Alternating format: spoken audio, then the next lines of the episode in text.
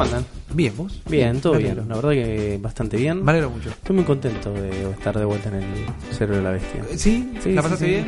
El último episodio lo pasé bastante bien, estaba muy excitado. Ajá. Por no solo por mi retorno, no solo por mi vuelta, yo creo que el internet estaba excitada también. Se notó, se notó. Sino que también estaba ah, excitado por poder compartir con momentos estos tan, tan amenos con ustedes dos. A, a mí me excita compartir. Eso es una cosa que es como la cumbia, ¿no? Me divierte y me excita. Yo poder te voy a compartir hacer este una momento. pregunta porque esto tiene mucho que ver con esta idea de compartir también. ¿no? A ver. A ver. Vos cuando estás haciendo un asadito, una Sí. cosa así por el estilo, y te toca un chori que es muy grande. Sí, Lo cortás a la mitad y si la mitad cométela vos, la otra mitad me la como yo. exactamente, exactamente. Es bueno, ese es el espíritu de compartir como el- de su manera más, más fundamental, más ¿Sabes con qué primordial. lo hago mucho? Con la morcilla. Bueno, pero la morcilla está hecha para compartir. Si viene en rosca, Sí, si no, Sí, sí, yo sí. creo que... Y, y el problema de la morcilla es que es como no la puedes concebir sin compartir, porque es demasiada este, sangre entubada en un pedazo de, de- de coso fálico. Yo siempre digo, esta, esta, esta sangre entubada es como mucho. Sí, es muchísimo, sangre entubada. sí. Bueno, Igual, dejemos de Dejemos esto para sí. nuestro podcast La Morcilla de la Bestia. Sí, que así es. es. nuestro podcast de Así es, así es. Eh, porque tenemos temas importantes, tenemos temas importantes. Hemos La gran flauta. Hemos eh, convocado en esta mesa a un jurado de notables expertos, ¿En qué? diría yo. ¿En qué? Directamente. ¿Expertos en qué? Ahí va, estoy yendo. ¿A qué? Ah, sí, ¿A qué? estoy No, yendo. no, yo, yo- Tenemos yo- al yo soy señor- la voz de la audiencia en este momento. Te están escuchando y en su cabeza están diciendo, Ripi, No, expertos en pero qué no lo puedo creer que vos tenés pasando". que tomar esto como si fuéramos un programa yankee de discusión política. Ok, dale. ¿no? Tenés puesto traje, un Sí. moñito, Un moñito, ¿no? sí. Sos un experto. Uli está desde Ohio. Claro. Eh, vía Sí, en conferencia. Ah, encima Ulises Winchester Rivas es como es como re un- una especie de eh, hiper eh, conservador de derecha, Me imagino un senador, poco fuera de sincro también. senador de. Ohio, ¿no? El delay, como El que delay te de la mata imagen el delay. satelital. Claro. Pero yo digo, por ejemplo, tenemos al señor Juan Nardone, Así es. diseñador gráfico. Muchas gracias. Y tenemos al señor Ulises Rivas que hace algo con computadoras y medio como de edición Computación, de video. computación. también. Claro, exactamente. Es ingeniero en eh, efectos especiales. El tipo eh, tiene mucho bagaje estético ustedes, tiene Sí. mucho conocimiento de lo que es generar eh, lo que es eh, diseño de imagen, de sonido y demás, ¿no? Y alguien, un oyente de la bestia, nos acercó en esta semana una... un- no- no es un reclamo, es como una postura, es como una manera de visualizar lo que es eh, el diseño de Nintendo y particularmente el de Mario Bros. diciendo que Mario, Mario Bros. como mascota es una mala mascota, es un mal diseño de mascota. En un videito que lo pueden conseguir en el grupo La Armada Fantasma, lo podemos dejar en la descripción del video después, o el primero que se acuerde lo tirará en el chat, pero habla de que no sigue el reglamento de lo que es un buen logo de marca, como por ejemplo que sea rápidamente distinguible, que si haces solo la silueta del personaje o el logo, la marca, lo que sea, vos lo puedas reconocer de una, como por ejemplo la silueta de Sonic, que vos ves esos picos y las manitos y el pie bananoide, decís, Sí. esto es Sonic, ¿no? El erizo. Y que Mario no respeta todo eso. Entonces yo quería hablarlo con eh, Juan Ardone, experto en diseño gráfico, y Ulises Rivas, experto en computación, justamente, para ver cuál es su opinión. Porque yo les puedo dar la mía de usuario y con mi conocimiento estético de trabajar junto a diseñadores gráficos, de tener una apreciación personal y una formación eh, voluntaria, digamos. Eh, y para mí es debatible, cuando mucho. Ok, eh, me gustaría saber primero tu opinión. Sí. Porque yo me estoy rascando la piel en este momento y arrancándomela porque no vi el video, no hice la tarea, Ajá. no lo vi. No, no, así no para que lo vean tampoco. no, ¿eh? la no sé de sí qué realmente cuáles son los puntos de este muchacho para decir que este no es un buen diseño de personaje. Ahí, ahí tenemos una gran distinción. Ok, ¿Qué es lo que hay una gran diferencia Sí. entre pensar un personaje y pensar un logo o una marca? exactamente. ¿No? son características y son este directamente eh, dos búsquedas totalmente distintas. No Puedes tener un personaje en tu marca, Sí. lo cual es bastante extraño, ¿no? Pero sí, eh, en algo te doy la derecha. Eh, comparando la comparación que hiciste con Sonic, Sonic en silueta es mucho más reconocible Claro. que Mario, Sí. eso te lo concedo. Eh, pero Mario no es un logo, maestro. Exactamente. Mario Esto- no es un logo. Y El bueno, video mismo. Sí. El video mismo lo, lo plantea diciendo que lo, Mario respondió a la creación de un personaje en un momento muy específico cuando, y lo muestra, todos los personajes eran iguales. En la época de 8 bits y antes eran gente blanca, chiquitita, de costadito, pelo negro y azul. Y a Mario le agregaron, por ejemplo, la gorra y el bigote para que se distinga de los otros personajes. Entonces a Mario primero lo, lo pensaron y lo crearon como personaje y después se transformó en una identidad de marca. Entonces eh, fallan algunos de esos recursos porque nunca fue planteado desde el inicio como Claro. una imagen de marca. Eh, me parece que está bien el racional que planteas porque lo que de lo que habla es justamente de una evolución orgánica de un buen producto a Claro. convertirse en el caballito de batalla de una empresa. A diferencia de otro de otro de otra mascota que fue concebida solamente para ser una mascota, tratando de ser un hit y emular a otro gran gran producto como es el Super Mario y Sonic justamente nace para ser una, una mascota. Exacto. Sa- sabemos que en la batalla de mascotas terminó ganando Sonic en vez de Raista. Del 93, Del la batalla de mascotas del 93. Eh, Pero esto es 100% real. Hubo una Claro. batalla de mascotas en 93. eh, fue solamente a puño limpio y armas blancas. Terminó ganando Sonic dentro del, de Sega, pero sabemos que la historia la escriben los ganadores. Así que Exactamente. una cosa, ¿quién- ¿para dónde labura Sonic? Pero lo que a mí me. A ver, son disciplinas totalmente distintas. Sí. Entonces, tratar de decir que eh, Mario no funciona como mascota porque no es reconocible como logo es que estás pifiando tus disciplinas. Exacto. A ver, el Nintendo, logo Nintendo no es particularmente hermoso.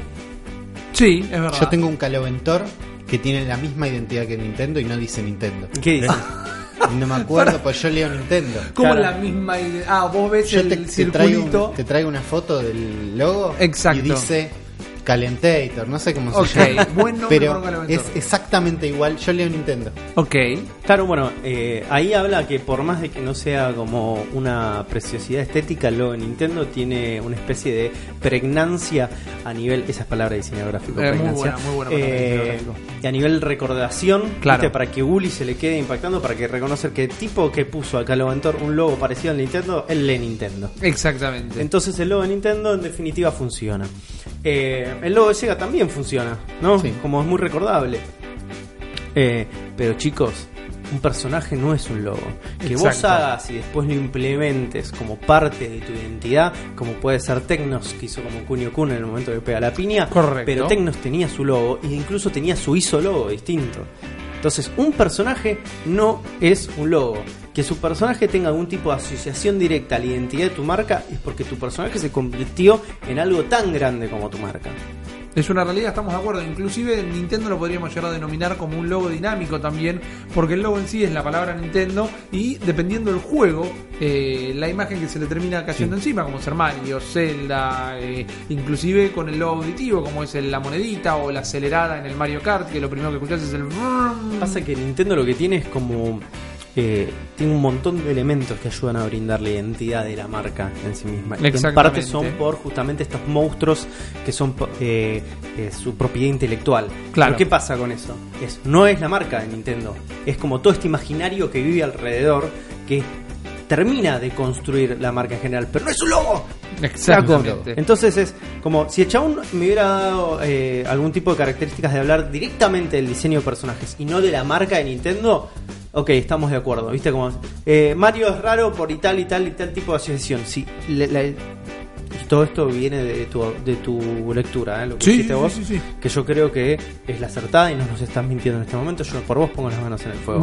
Quede tranquilo. Eh, a ver, este video no podría estar más equivocado ok, bien. directamente, ¿no? Porque este, listo, son disciplinas totalmente Es aparte. y separar hay que- y manzanas hay- y naranjas. Exactamente, y hay que entender que vos con una manzana y una naranja podés hacer una ensalada de frutas, ¿no? No. Pero no, una manzana no deja de ser una manzana y una naranja no sea una, una naranja. Mira qué pero, importante. escúchame, pero no asumamos su género. ¿no? Además, y hay que poner otras frutas también. Porque si no, en realidad sí. no es una ensalada de fruta. eh. Mezclaste manzana con naranja. Así es. Nada más. Nada, hay que poner en claro las disciplinas. Acá me parece que es un video, si es como vos lo decís, es un video al pedo. Reconozco igual la falta de un. La falta no, porque no lo No, considero pero necesario. pero Mario con ese bigote y esa gorra ya está recontra hecho. Fíjate como en Odyssey la gorra y el bigote son lo único que hace falta para que saber dónde está Yo Mario. si yo te hago como directamente la síntesis más básica de Mario, vos con solamente dos elementos ya lo puedes reconocer. Claro. Para reconocer a Sonic tenés que hacerte una silueta. Sí. Hablemos Y te puede del quedar de un personaje. Sonic. Y te puede quedar un zank, exactamente. Ok, el tema es ese justamente. Y por otro lado, ¿no? Hay logos de Nintendo que funcionan muchísimo mejor. Hoy con Uli estábamos viendo todos los trailers de los juegos que se vienen que están en la Switch. Ok. Y todos arrancan con el logo de Switch, que son los dos controles que de Y alguna el- manera... y el- clic.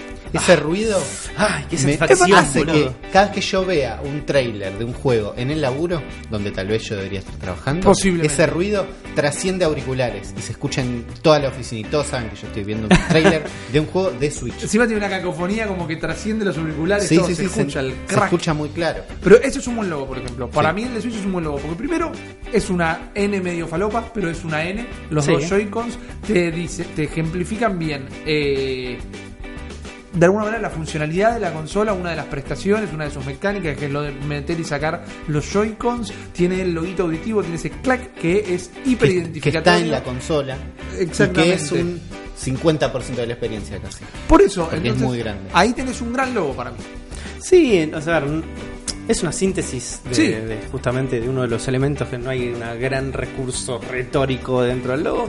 No lo necesita tampoco. No, no. No, lo necesita. Eh, es funcional, a mí me gusta. qué Me- sé yo. Estamos entonces derribando mitos. Estamos A mí, lo, a mí de última lo podemos encontrar como, no sé, como un- un- una gran metáfora o analogía que puede ser con el yin y el yang, ¿viste? Una cosa Ok, así. de la vida. De- del, sí, no sé, de- de- de- del tema de. Porque, qué sé yo, boludo, es un el yang. ¿Ustedes no lo ven el el Es yang? un Sí, no, claramente. claramente. Eso claramente, que es la forma exacta de los Joy-Cons justamente porque es. los puntitos están corridos, no están equidistantes y o simétricos. Así es. ¿No?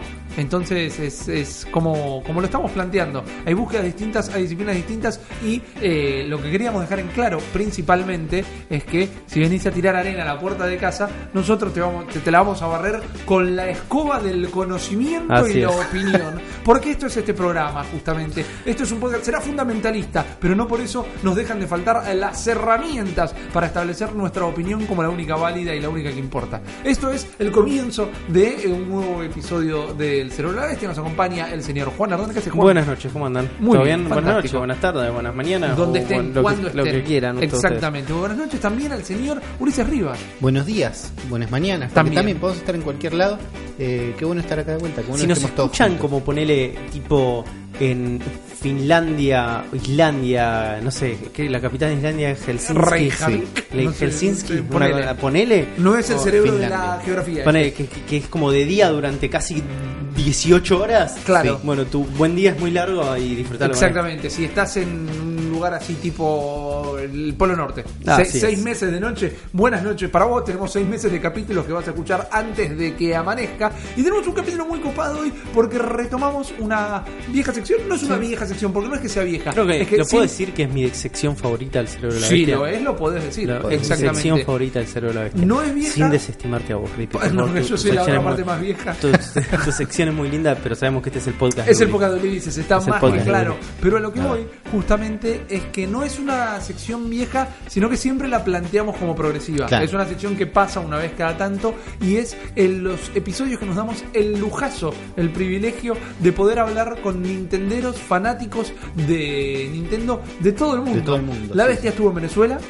La bestia estuvo En en, México. México y ahora la bestia ha vuelto a bajar, pero para escuchar a dónde, además que ya lo leyeron en el título del podcast, pero esto lo estamos grabando con, ¿no? como con una cierta justamente progresión lineal, eh, van a tener que esperar a que lleguemos a la última sección de este programa, pasando por las noticias y todos nuestros devices. Así que si les parece, chicos, yo voy a dejar eh, de dar vueltas, voy a dejar de filmar la cocina de Uli y voy a darles a todos la bienvenida a un nuevo episodio del cerebro de la bestia.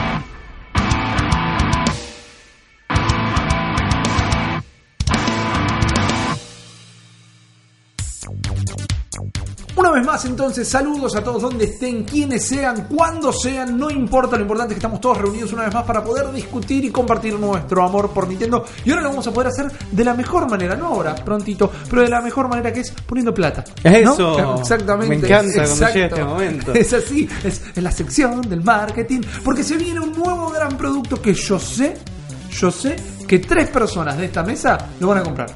No sé Opa. si inmediatamente, no sé en qué orden, pero yo Está sé que tres personas de esta mesa lo van a comprar porque estoy hablando de la nueva y oficial enciclopedia de Super Mario Bros. lanzada por Nintendo y en Occidente por la editorial Dark Horse, que la pueden conocer por cómics como Hellboy, por ejemplo, y otro montón de cómics que fueron publicados por Dark Horse. O si quieren una relación muchísimo más directa, son los encargados de lanzar Hyrule Historia, que era la enciclopedia de Zelda, justamente, en la cual figuró por primera vez de manera oficial la línea de tiempo Así de es. los juegos de Que- la leyenda de Zelda. Que a pesar de ordenarla la complicó aún más. Oh, un quilombo inentendible. Tenés que ver, tenés que tener la guía y estar viendo un video que te explique cómo funciona la guía. Pero es muy lindo porque te trae arte original, entrevistas a los desarrolladores, te trae líneas de tiempo, te trae eh, justamente los croquis de los personajes, te trae un montón de información que particularmente es la información que a mí me gusta consumir.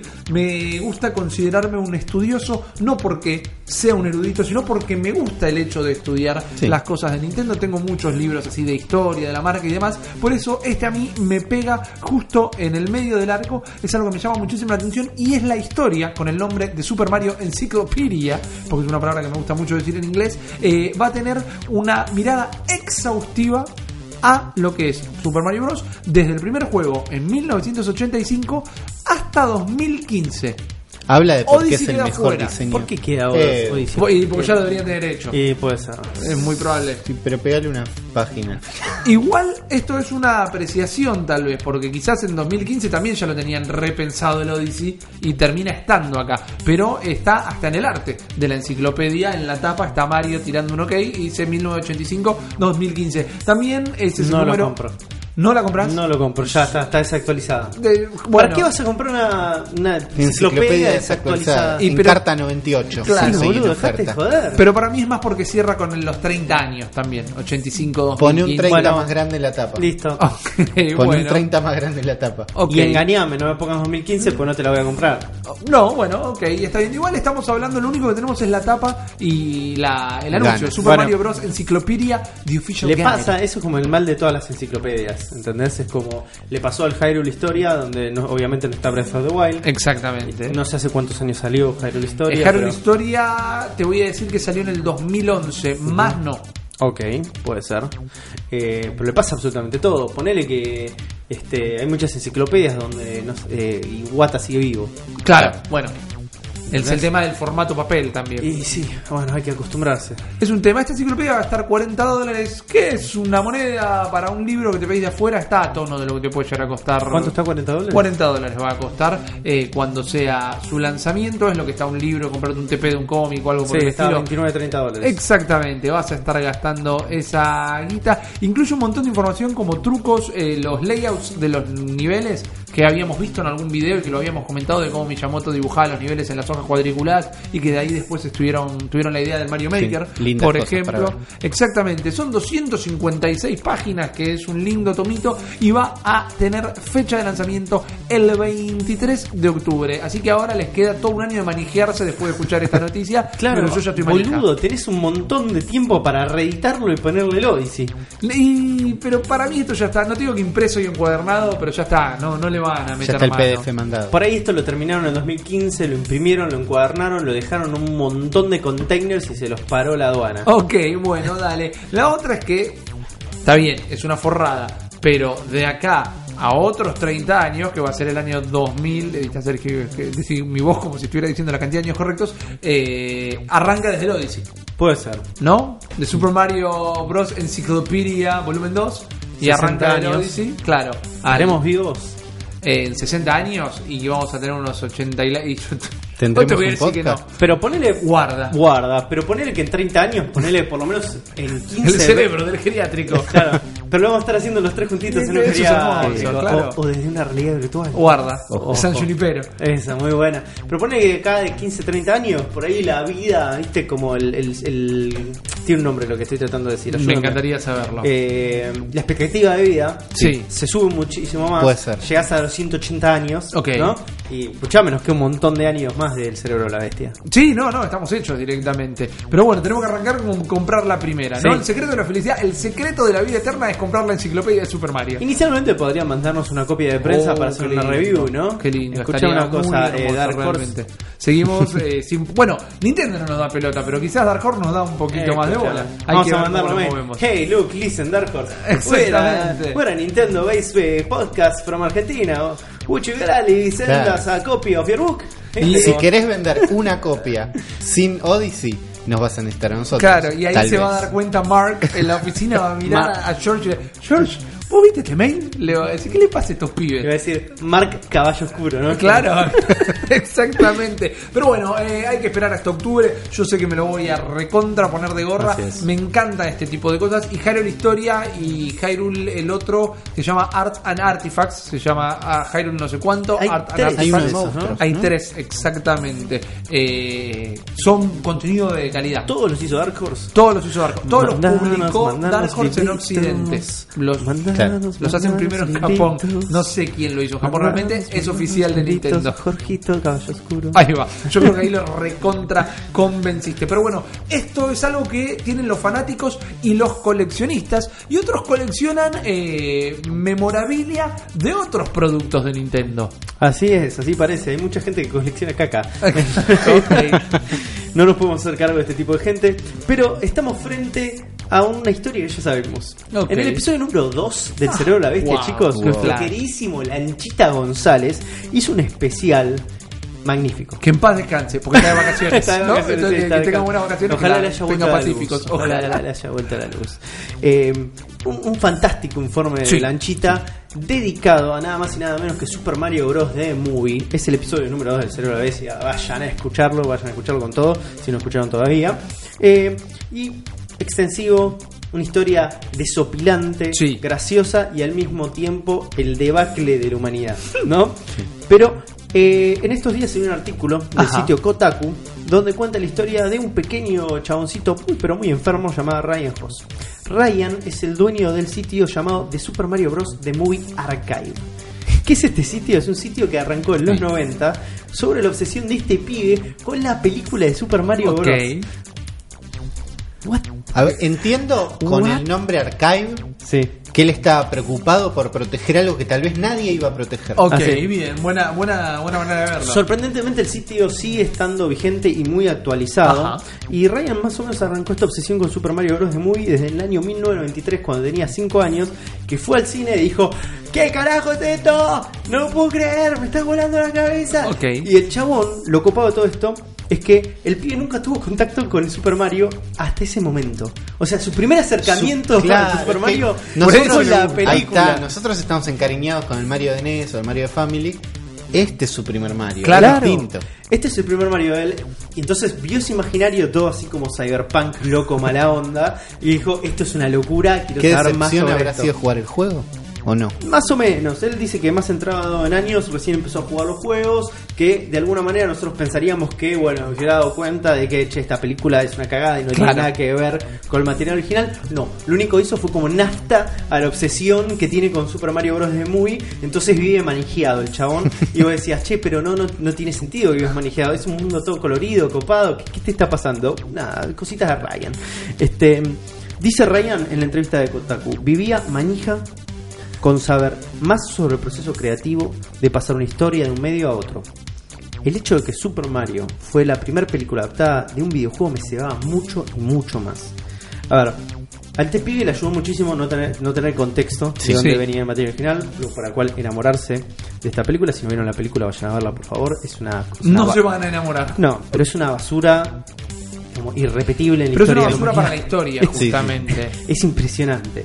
Eh, y yo creo que también es parte de un síntoma de época, ¿no? Donde obviamente no había en ese momento, o haya sido, sin contar de Wizard, ¿no? Ok.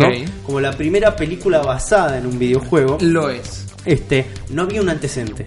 absolutamente nada de eso. Y me imagino que Hollywood estaba tratando de entender, o más que entender, tratar de sacar un billete de una, de una industria que estaba en crecimiento. En el 2007, este Ryan Hoss arrancó el sitio este de, de Super Mario Movie Archive eh, cuando estaba en la Facu, y gran parte del objetivo de este sitio era generar como un espacio de discusión, análisis y revisionismo histórico de la película. ¡Revisionismo histórico! Ok, vale. Si lo revisa y pasó en la historia, es revisionismo histórico. Acá es donde la obsesión de este pibe se va, se va de mambo, se vuelve totalmente insana, porque el pibe empieza a investigar cada vez más en profundidad, se arma todo un equipo alrededor de los foros que había creado el sitio y empieza a coleccionar cuanta pieza de merchandising y memorabilia encuentra. Compró una serie de props de la película en una subasta privada de uno de los diseñadores de producción de la película llamado David Snyder. Incluso llegó a tener una entrevista con Parker Bennett, que es uno de los tantos guionistas que escribieron las reversiones y reversiones y revisiones de los guiones de Super Mario. Cuenta Bennett, esto está buenísimo, que eh, le dieron un guion o una reversión del guion al guionista de Rainman. ¿Saben cuál es Rainman? La Sí, de Dustin Hoffman sí. y Tom Cruise, donde eh, van Cuenta a- cartas, Exactamente, cuando va al casino, cuenta cartas y, eh, y se golpea la cabeza. Eh, el guionista se llamaba Barry Morrow y el chabón escribió un draft de la película de Super Mario. Él lo tiene. Lo tiene, sí, obviamente, y están los scans en el sitio. Buena onda. Dicen que era tan, pero tan parecida a Rainman, la película de Super Mario, que le decían al guion Drainman. ok. Drain es este. Eh, tubería. Claro, drenaje, Drenaje. exactamente. A ver, Y que está Luigi diciendo. "Eh, no sé, Tengo man, que ver pero magnífico. ahora yo no me puedo parar de imaginarme Claro. a Super Mario con Dustin Hoffman y Tom Cruise. Es, como, es terrible. recontraveo. Ryan habla, habla de su sitio, no habla como si fuera una especie de sitio de placer culposo, sino como un sitio arqueológico. El chabón es como se cree que es un investigador y en parte realmente lo es. Claro. El Lo chabón es, sí, está es. desenterrando la historia. Claro, si no él, ¿quién? Sí, alguien lo tenía que hacer. Bob Hopkins Eh, tendría que estar orgulloso de este tipo. Sí, totalmente. Y aparte, yo imagino que le debe haber pegado muy fuerte a este pibe. Más allá de que eh, haya sido una garcha la película y nosotros tenemos un contexto donde todas las películas de videojuegos son famosas por ser una garcha. Correcto. Este pibe no la tenía. Está Exacto. haciendo una restauración 4K del Me cagaste la Claro, noticia, dejalo, por, favor, Ulises. Era el, cierre de era el cierre de mi noticia, qué Ulises. Ahora te regalo un cierre. Pero bueno, el chabón, la obsesión era de eso, y justamente cómo hacías, ¿no? En los 90, para adaptar un- una historia de un Tano, que era un plomero que crecía cuando comía hongos, Claro. ¿entendés? A una película. Y eso es la fascinación chabón. Ahí reside, el- en el desafío. Este, y en cómo a él le gusta reconstruir todo el proceso creativo alrededor de esta producción. Eh, y además descubrir como perlas, porque chabón dice, che, cuando vos pensás que agotaste todo lo que te podía dar esta película, te encontrás que hay cada vez más y más cosas. Una de las cosas que fue encontrando que es espectacular es que van desde guiones que iban, que eran como directamente delirios de, de un género fantástico, hasta eh, las cosas más cerca a la película actual, que es como una distopía de ciencia ficción. Correcto. Pero por ejemplo con cameos directamente del guion de Bruce Willis. Decía, este chabón tiene que ser Bruce Willis. Ah, ok. Bruce Willis tenía que Sí. tener un rol en la película. A- incluso a escenas donde Mario y Luigi rapeaban Bien. y escenas donde aparecían dos doppelgangers de Mario y Luigi llamados Mike y Doug. Pero para, o sea, Pero- el- el- el- habían inventado a Wario y a Waluigi. en Habían las películas. inventado Mario y Qué Luigi en las películas antes, antes que Nintendo. Como dijo Uli, los pies estos están de, de Movie Archive, están laburando una restauración 4K de la película, lo cual es un delirio. A Es ver, lo que están haciendo es, ellos salió una versión eh, en Blu-ray Sí, hace un par de años, una Ah. especie de Criterion Collection Sí. de Sí. la película, y ellos están laburando a través de esa versión. Ok. Están haciendo un escalado. ¿Qué sé yo, man? Claro. Uno pensaría Sí, bueno, no la filmaron en 4K, así que. Uno claramente- pensaría que hay mejores maneras de, de usar su tiempo, pero uno no elige que lo apasiona. No. Hay gente que le apasiona la película de Super Mario, hay otra gente que le apasiona comer caca. Claro. ¿Viste? Como, Y él está en el medio. lo único bueno es que hay gente que se apasiona por lo que hace y tenemos que valorar Está eso. muy bien. Produ- no, productivo no es la palabra que estoy buscando. Está haciendo, no está robando. bueno, tampoco. No, está matando no está a nadie. matando a nadie. A ver, debe haber muchos fans de la película que están contentos de que él haga esta investigación para no hacerla ellos. ¿O es propio todo? Ent- Ponele, yo estoy agradecido a este pibe que me, me está dando una anécdota recontra colorida y Sí. contándola como si fuera una anécdota. Si yo después voy en asado y le digo a los pibes de Rayo Católico, ¿sabes que Bruce Willis iba a aparecer en la Claro. película de Super Mario? Y me van a decir, no te lo puedo, me van a decir. Es eso, me está regalando estos momentos hermosos. Así que a. Ryan Host te agradecemos muchísimo este esfuerzo que estás haciendo. Sos un mártir, capo. Mal, mal. Sos un mártir. Qué carga, ¿no? Qué, Sí. qué espada de Damocles. En algún momento se habrá dado cabeza. cuenta que está, que che, estoy, estoy dedicando mi vida a la película de Mario Bros, pero era demasiado tarde para ir para atrás. Yo me pregunto. ¿Existe ese momento? Es como. Es como los nazis. Claro, ¿viste? Es como. En algún momento un nazi dijo, che, este está re mal. Pues ya está, invertí mucho tiempo en esto.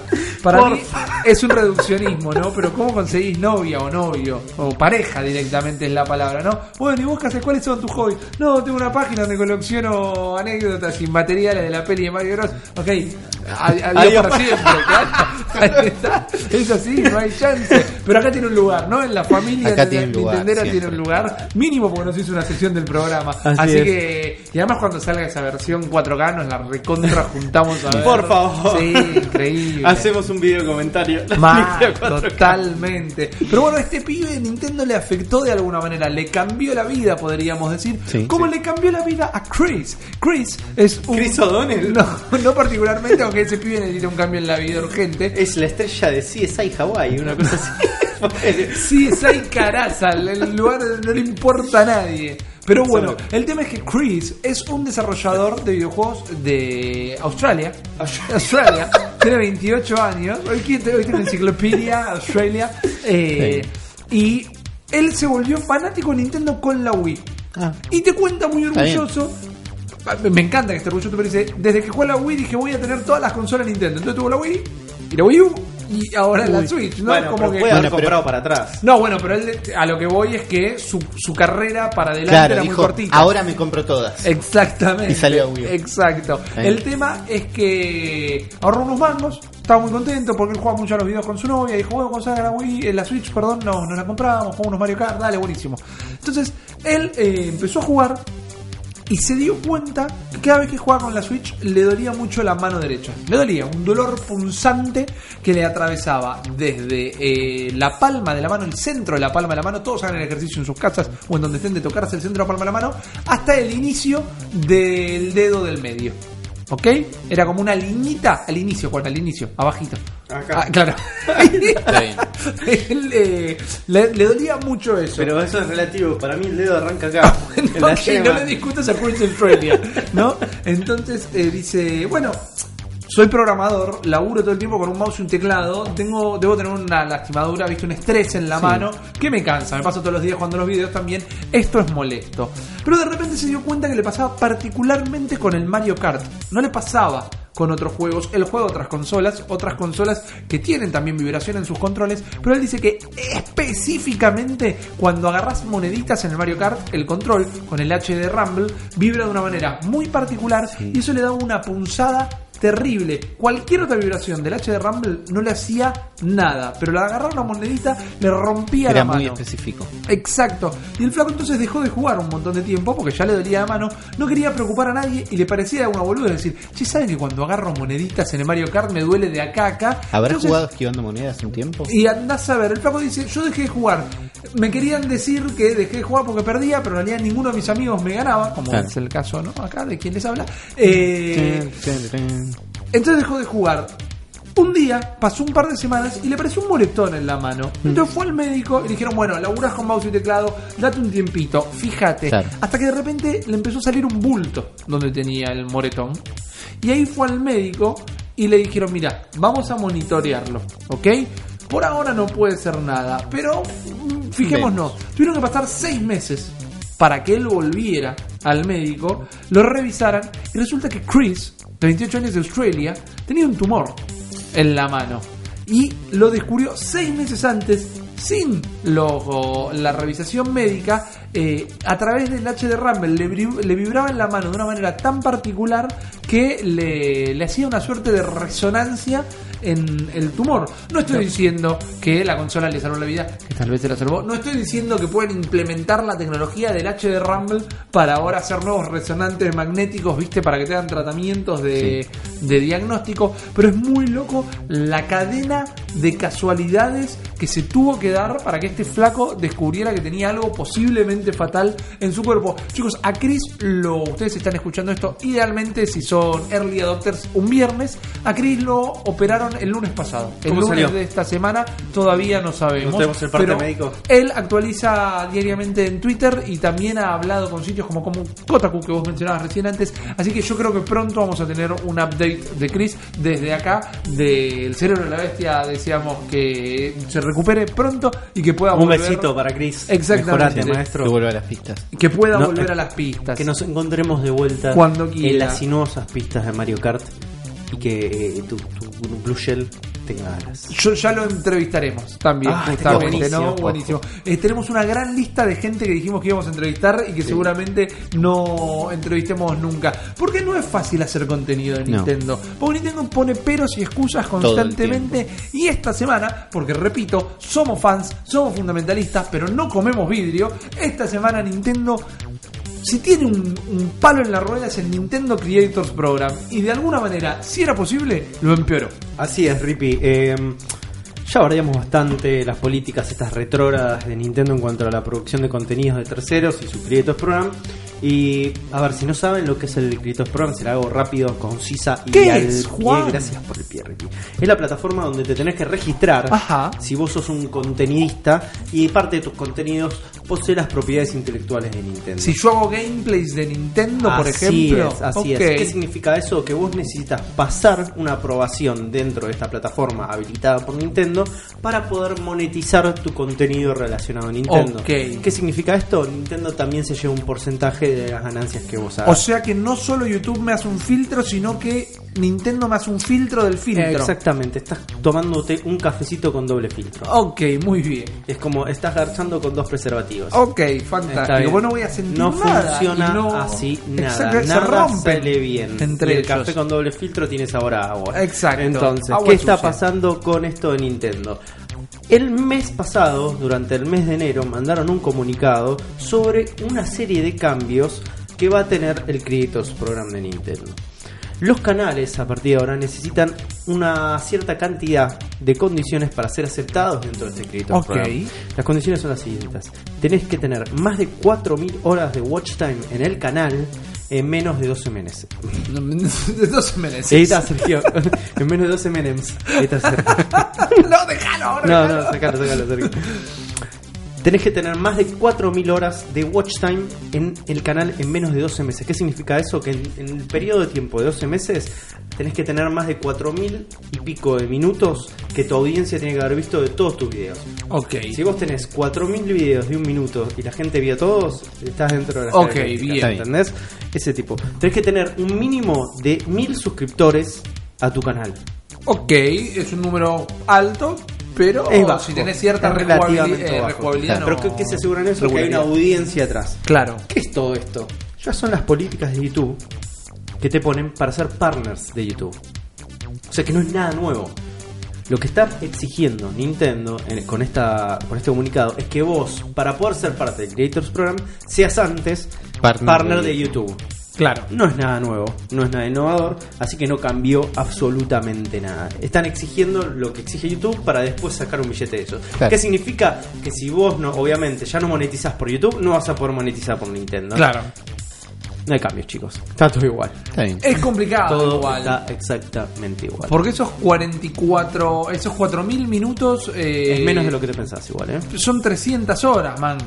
Sí, pero en un, en un, cana- en un año de un canal de YouTube no es tanto. No, por eso depende la regularidad con la que lo labures. Igual hay que tener en cuenta para quienes recién acaban de descubrir el programa de Nintendo Creators Program, es que por ejemplo no podés jugar a cualquier juego de Nintendo. Hay una lista de juegos Claro. preaprobados que podés transmitir y juegos que no. En realidad no te avisan cuáles no, pero si no está en la lista de juegos preaprobados, eh, exactamente. Y otra cosa que tienen que hacer es registrarse registrarse, van a la página Nintendo Creators Program, Nintendo Creators Program, se registran y van a tener que llenar un pequeño formulario y luego o ir subiendo manualmente cada video de contenido de Nintendo que hagan y o marcar directamente el canal y que te diga todo lo que yo subo directamente, analízalo. Cosa que a nosotros nos ha complicado un montón porque, por ejemplo, ellos te dicen, podés hacer un gameplay de Super Mario Odyssey, pero no podés hacer un podcast de Nintendo. Entonces Claro. nos flagueaban los durante un año consecutivo, nos flaguearon todos los contenidos y por eso, por ejemplo, nosotros tomamos la decisión de eh, reducir la cantidad de imágenes de referencia en la versión audiovisual de esto, porque si no el Nintendo Creators Program nos lo achuraba. Es, es ambiguo el nombre Nintendo Creators Program, porque es mucho no te dejo crear. No, y aparte es estrictamente para YouTube. ¿Por qué? Porque en Twitch esas restricciones no existen. No existen. Entonces nosotros cuando hacemos transmisiones o cosas relacionadas a Nintendo, las podemos hacer en Twitch, después volver a subir a, a Nintendo. Dentro del Creators Program nosotros no sé si nos bajamos o seguimos No, no, activos. estamos activos Estamos y con todo en regla. Con todo, tenemos Por eso cobramos cada un par de meses, nos llega 0,01 Muy centavo por la cantidad de contenido que tenemos. Eh, pero para que te des una idea, de estos 4.000 horas, eh, yo hice una cuenta rápida dentro del canal de Zona Fantasma TV. Sí. Nosotros subimos semanalmente 400 horas de video. Ok, semanalmente. Semanalmente. Bien. O sea que tenemos 2.000 horas de video por mes, más o menos, para que te des una idea. Entonces en dos meses relativamente 4.000. poco. Ok. En dos meses tenés las 4.000 y ellos te lo están exigiendo para un año. Que en realidad no lo está exigiendo Nintendo, lo está exigiendo YouTube. Eso. Exacto. Así que no es tanto. No, Y pero nosotros estamos, yo te hice un cálculo, nosotros tenemos cuatro contenidos semanales dentro del canal, de los cuales algunos van de entre las dos horas hasta algunos que van a 15 minutos. Entonces, es muy fácil de llegar a ese número. Eh, más si sos un contenido, un canal con contenido periódico. Pero, como decís vos, es como estas políticas siguen siendo bastante restrictivas, no por los pequeños, o sea, los únicos que se ven de alguna manera este, damnificados en todo esto son Sí. los pequeños productores Exacto. y los pequeños canales. Los que hacen miles y miles y millones de views es como es una taj- un poco de tajada menos, pero después en los otros siguen haciendo una tajada un poco más importante de los otros videos, pues no deben ser estrictamente de contenido de Nintendo. Si sos un canal exclusivo de Nintendo, si tenés pocas views, cagaste, si tenés un montón y más o menos vas sacando algo, pero a Sí, pero si tenés nosotros- un montón, Nintendo también te va tirando guita, te va tirando claro. producto, te va dando cierto apoyo. Y a canales como nosotros que no, no, no facturamos demasiado con, con el tema de views y cosas por el estilo, la verdad que ya no nos El otro día nos llegaron como 14 dólares. 14 dólares. Ahí por- está. Ah, Mira. no, hay 6 dólares. 16 dólares, guarda. Por reproducciones. Exactamente, Exactamente. La, la- la primera tajada de YouTube que Ya te- tenemos te fueron lo pude 16 decir en este instante, Es increíble. Pero bueno, ténganlo en cuenta. eh, como decimos lo bueno, decimos lo malo también. Para mí es medio arcaico. Sí. Y por más que hay una excusa, y que para mí no deja de ser una excusa, que es que ellos con esto también eh, filtran el contenido. No, no llegamos ni a los 10 dólares. Pero me cago en Sebastopol. Ellos. Igual pensá que nosotros recién tuvimos activado la monetización en nuestro canal a partir de principio de este año. No, que- sí, sí, definitivamente, no íbamos a sumar mucho. Pero lo que decía es que ellos filtran esto el contenido para que no aparezca ningún Ulises bombardero Claro. y está jugando a eh, Splatoon y de repente se decide subirse al sillón, bajarse los pantalones y mostrar el miembro viril. Entonces directamente ellos filtran todos los contenidos. Sí. No funciona Es verdad que si, al- si alguien se va a poner a hacer contenido, por ahí si va a hacer contenido de Nintendo lo piensa dos veces. Hmm. Y entre esos que lo piensan dos veces debe haber un par que se va. Y hay muchos, hay muchos. Hoy youtubers como Angry Show o, o cosas así decidieron dejar de hacer contenido en. Nintendo para no complicarse, para no no, es que hay complicarse. pocos juegos en el mundo. No, Claro, exactamente. No se iban a quedar No es un sin problema, contenido para claro. hacer. Así que ténganlo en cuenta y cualquier cosa la van a encontrar en español en la página de Nintendo Creators Program. Así que péguenle una leída a ustedes y desde acá, como siempre, la recomendación de hagan su propio contenido. No tengan miedo, eh, no hay, hay un montón, pero siempre hay lugar para más. Pero guarda, tengan en cuenta estos lugares para no pisar ninguna mina. Hay gente que está atento a los cambios que pide la gente, a los cambios Sí. que necesita la gente y hacen cambios para bien, como el nuevo Doom para Nintendo Switch que acaba de agregar a través de una actualización los controles móviles. Claro, salió una actualización que la gente esperaba, pero no por las razones por las que estamos hablando de ella, sino que Doom para Nintendo Switch anda bastante bien, Sí. tiene su- sus limitaciones por correr en esta consola, pero la verdad que venía muy bien. Tenía algunos problemas consistentes, como que tenía unos problemas de audio que hacías que, no sé si te pasó Juan o vos, Rippy, que vos estás jugando y de golpe hay como un glitch de audio, puede sonar algo muy fuerte y de golpe el volumen se baja muchísimo. te podés quedar jugando en silencio. Sí. Y otro problema muy raro, donde dejas de tener control de, de o sea, te dejas de poder mover, pero solo en el menú. Entonces vos podés poner continue, continue y seguir jugando. Pero si pones pausa no puedes ir a opciones. O no puedes cargar otra No me partida. pasó nada de eso. ¿eh? No te puedes mover, es muy raro porque vos no te puedes mover dentro del menú, pero sí dentro del juego, o sea, y los botones funcionan. Y no se soluciona cerrando el juego, sino que si te pasa eso, o si te pasaba esto, tenés que apagar y prender la consola, que es el único juego que me hizo hacer una cosa así. Sí, yo que recuerden. Bueno, estos dos problemas fueron agrega- arreglados en un parche que la gente estaba esperando, porque nada, hacía falta, eran dos problemas más o menos notables. No, a- no arruinaron mi, mi jugada entera de Doom, pero sí me los encontré dos veces, dos, tres veces cada uno. Entonces, Ok. es algo. Es bastante. Salió un parche que arregla estas dos cosas. Además agrega soporte para chino tradicional, que era algo que no existía en el juego. Y además, así sin que nadie lo espera, agrega motion control al juego. Es que era una bomba. Era lo que todo el mundo está, era lo que todo el mundo le pidió a Bethesda y a ID Software desde que arrancó, desde que se anunció el Doom, y algo que ellos muy claramente dijeron, no, no tenemos Claro. pensado agregarlo en esta versión. ¿Cómo se llama el estudio que hace el port? Se me acaba de ¿Algo Panic. Button? Panic, Panic Button, Button, sí, los mismos bien. que hicieron Rocket League, Gracias. que son ídolos de la comunidad en este momento porque vienen haciendo todo bien, sobre todo con ports difíciles. Como Y era- están laburando como en era el eh. Wolfenstein 2. Están laburando en Wolfenstein 2 y ellos dicen que están laburando en otros 12 proyectos para Nintendo Switch. 12 dijiste, una docena. 12, una docena de proyectos. Dicen que no es la consola por la, para la que más están desarrollando, pero sí es Para la que mí, más crecimiento Un montón, tuvo. boludo. Y juegos. en el último año tuvieron mucho más ganancias con juegos de Switch que con juegos de Xbox y PlayStation juntos. Es que si están laburando con, lo digo desde el desconocimiento, ¿no? Pero 12 títulos solo para la Switch y no es para la consola y o el medio para el que más te están laburando, debe ser un estudio muy grande. Es un estudio que está laburando como loco y están en un buen momento. Y agregaron este update Motion Control. Esto te permite jugar a Doom y apuntar como apuntás en Splatoon. Ok, O como apuntás las flechas en Zelda. ok. Pero en Doom estás todo el tiempo apuntando. Entonces te permite, era algo que yo esperaba desde el principio, que era mover, darme vuelta rápido, apuntar y tener una puntería un poco más parecida a la que es un mouse, Sí. que la que es mover un stick para el costado o para arriba o en diagonal, con una precisión que a veces está buena, a vos te costó un poco, me dijiste. Yo dejé el Doom directamente porque los controles me parecían demasiado impre- imprecisos y toscos para, para lo que tiene que moverse un first person shooter. Es- y a las 3 horas lo abandoné directamente. Es un juego que además es más rápido que la media, que el first person shooter. Sí, sí. promedio. Entonces es un juego que te requiere de, de movimientos rápidos. A mí no me costó tanto, pero sí todo el tiempo me moría de ganas de esto. Skyrim, que es otro juego que no es de, de Panic Button, pero sí es de Bethesda. Sí tuvo motion control desde el principio en la versión de Switch. Ok, bueno, quizás Bueno. partieron de ahí después. Y probablemente. Vos, Juan, lo estás jugando Vos, ahora? Juan, te jugando- llevaste mi Doom Yo me justo llevé- antes de que llegue esto. me llevé tu Contame cómo es eso. Eh, la verdad que jugué du- creo que entre 3 horas eh, con la configuración de controles antiguas Sí. sin este motion controller eh, y me pasó un poco lo que te pasó vos, Rippy. Es como yo ya había tenido la experiencia de Doom en PC, lo Sí. había jugado en PC. Mouse Es y teclado es mouse y otra teclado. Es, un, es un juego rapidísimo, entonces requiere también como cierta, no sé si precisión, pero sí velocidad Sí. en el momento cuando vos estás apuntando. ¿Qué pasa con Doom cuando antes de Motion Controllers? Eh, me faltaba muchísimo esa, esa velocidad Sí. para poder apuntar. Eh, principalmente en el eje vertical era donde más agua hacía, era donde más duro se sentía toda la experiencia. ¿Qué pasa con los Motion Controllers? Corregís un montón. Claro. No es que ganás No dejas muchis- de usar el analógico. no, no, no, no lo dejas de usar nunca. Pero sí se corrige muchísimo el momento de la mira cuando estás. eh, entonces el eje vertical no se vuelve tan tosco en esa Claro. situación.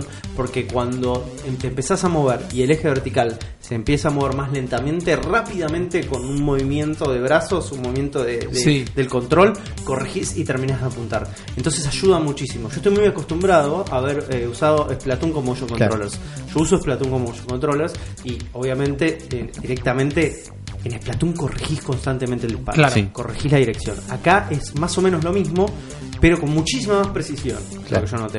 Y hacer un juego tan rápido, a mu- eh, la, la experiencia a mí me cambió drásticamente. Era un juego que pasé de más o menos de haber tenido una experiencia que tecnológicamente era inferior a lo que había jugado Sí. en PC. ¿Lo jugaste era- entero en PC? No, pero jugué muchísimo. Bastante. Y a- aparte, este, con un sistema de controles un poco más tosco, con esto ya tengo ganas de jugarlo de vuelta. Claro. Cor- corrigió muchísimo. La experiencia cambió fuerte. Y marca una media, ¿no? O sea, ahora sabes que los juegos, los first person shooter, puede venir uno con controles tradicionales más Sí, ajustados para la gente que que, como Call of. Duty o que el rumoreado Call of Duty Black Correcto. Ops 4 que puede o no pasar porque todavía es un rumor. El rumor incluye motion control. ya desde Exactamente. ya. Sabemos que los Call of Duty anteriores que salieron para Wii tenían motion control, entonces Claro. sabemos que están como dispuestos a probar. Pero para mí lo que decís marca un estándar de, bueno, si vas a sacar un FPS acá, y es probable que tengas que tener la opción. Y no va a ser a un nivel competitivo como puede llegar a ser el Call of Duty en PlayStation 4 o Xbox One, pero armás una nueva manera de jugar bastante cómoda. Sí, ¿no? sí, porque es un intermedio entre la precisión del mouse Exacto, mira que yo no lo encuentro cómodo, ¿eh? yo no juego en Splatoon, No jugás por ejemplo, con- no, no, porque me entiendo, a mí se me critica mucho por no jugar con mouse y teclado, pero lo que pasa cuando voy a consolas y juego juegos que tradicionalmente se juegan con mouse y teclado y yo lo juego con pad, ahí noto una superioridad para la gente que no está acostumbrada Claro. al pad. Es a cada uno con lo que está acostumbrado y a cada uno con lo que no, no, no, no estoy queriendo decir nada en particular, pero que sea un nuevo estándar, eh, Es me parece que es un nuevo, es un nuevo tilde para la Switch que otros no te pueden Sí. ofrecer. A- además, A ver, el control de PlayStation 4 me di cuenta el otro día jugando que cuando escribís, cuando usas el teclado en pantalla, Sí. tiene una forma de escribir usando motion control. Con lo cual el control es totalmente Adaptable. capaz de esto. Exactamente. Pero no pegó tanto en los juegos. ¿Qué pasará con el Metroid? El Metroid en Wii ya el- tenía muchos Sí, el controles. Metroid no puede no tener. No puede no tenerlo. Ya estamos así porque lo tuvo desde el principio en Wii. No en GameCube. Es verdad que el primero salió en GameCube. Es verdad. Y en GameCube no tenía motion control. Bueno, pero esto es lo mejor de dos mundos en todo Claro. caso. Es justamente la consola hogareña con la juguetito motion controller. Sí. Entonces puede ser un gran punto de encuentro. Sí sé que lo quiero probar ahora. Sí sé que le quiero sí. dar una nueva oportunidad. Me encanta que en Switch siguen pasando estas cosas sorpresivas, ¿no? Como Esto que, nadie ¡pum! lo te esperaba. largamos este juego. Esto, no, por un lado nadie lo esperaba y por el otro lado todo el mundo lo pidió. Claro. Cuando la cuenta de Doom publicó, ahora tenemos motion control y un videito mostrando cómo funciona, al- un- alguien en Twitter dijo, ¿y quién quiere esto? Y Doom le contestó, literalmente todos. Claro. Onda, basta, fíjate, ya me lo pidieron. Otra cosa que agregaron, que la comunidad está muy contenta, es un icono nuevo. El icono que teníamos no era feo, tenía un demonio icono y del decía juego Doom. en pantalla. El icono del juego en pantalla. Ahora es más parecida a la tapa del juego. Ok.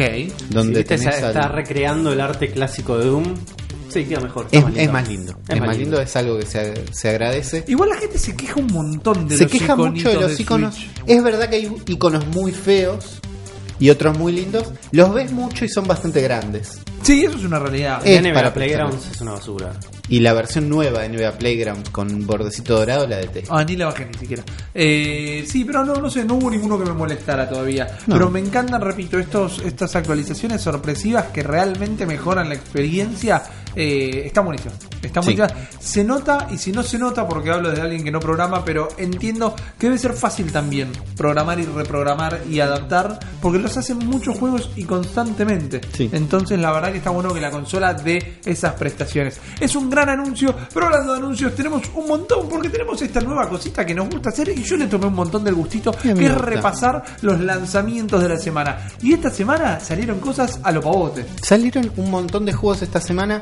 Siempre también ojeamos los lanzamientos y te contamos qué nos parece que está más o menos bueno.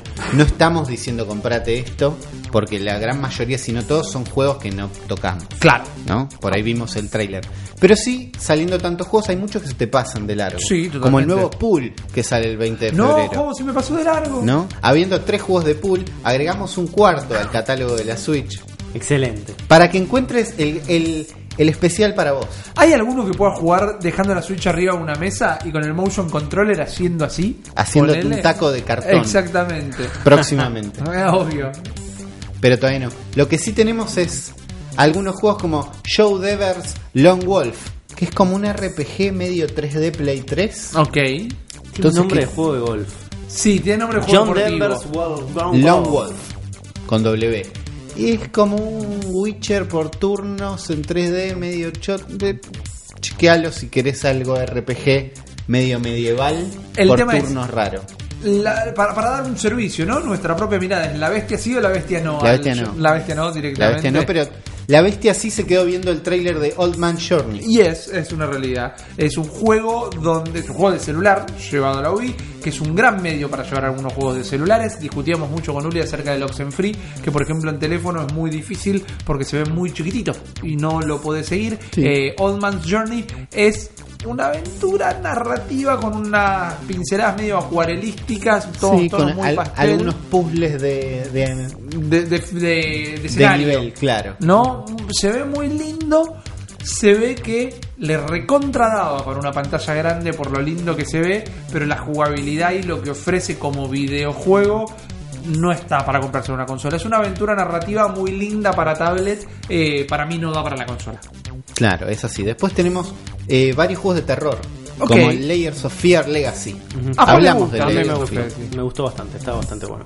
¿Te gust- recomendarías una versión Sí, Switch? sí, a full, a full. Bueno, Lo cual tenemos es en portátil, ¿te parece que es una buena cosa tener la consola acá y pegarte unos buenos cagazos en primera A persona? pleno. los pleno. auriculares deben sumar, me Sí, imagino. muchísimo. Muchísimo. Es un re lindo juego. ¿Juegan con la Switch con auriculares? No. Sí, yo sí, si juego en la cama, juego con auriculares. Yo Entonces también. tengo mejor sonido Claro. y estoy en la cama. Sí, sí, Pero yo Yo si no juego en la cama, no juego juegos que tenga que prestar mucha atención si juego en la cama. Pero date la experiencia, date el gusto un día para ver cómo es. eh, Va, bueno, pero bastante eso en surround. Xenoblade, pero siempre grindeaba. Claro. Cuando estaba en la cama. Claro, no, yo me acuerdo de jugar Zelda en la cama y sí, auriculares, entonces me meto más en, el, en la musiquita de fondo, en los sonidos. Sirve mucho para eso. Me imagino que en un juego de terror eso funciona. El otro de terror que tenemos es Hollow, que vimos un tráiler hace un tiempo. Es un juego de terror en el espacio medio Alien Isolation. Ok. No sé si te persigue un alien, pero sí, vos te despertás en un escape pod, Sí. ¿no? En una navecita para escapar de una nave más grande en el espacio. Flotando cerca de una nave grande y lo único que te acordás es el código para volver a entrar Ok. entras y te das cuenta que está todo mal, que puede o no haber monstruos, que hay gente muerta, misterios, pero además no sabes quién sos. Entonces, dentro de todo el misterio vos vas descubriendo quién sos. Es un juego que tiene mixed reviews en Steam, Ok. ¿no? Bueno. Entonces, es que me suena al Walking Simulator genérico, ¿no? Puede Amnesia, nave. parece tener un poco de acción. Ok. Creo que hay algunos tiros, pero es poco claro el tráiler. Eh, se ve muy lindo. Entonces, si, si querés un indie que escape al retro y que escape al nos salió dos pesos y se vea un poco más lindo, Probarlo lo probás. es para tenerlo en cuenta. Ok. Mix reviews, no sé, es para verlo. Pero yo me acuerdo cuando vi el tráiler tenía una canción canchera y nos copamos. Bien. Así que hay que ver. Después tenemos juegos de Neo Geo que siguen saliendo. Bah. Yo me voy a terminar comprando uno. Eh. ¿Cuál vas a? ¿Sabes por qué no me compré ninguno todavía? Porque me siento muy, co- muy cohibido por ustedes dos.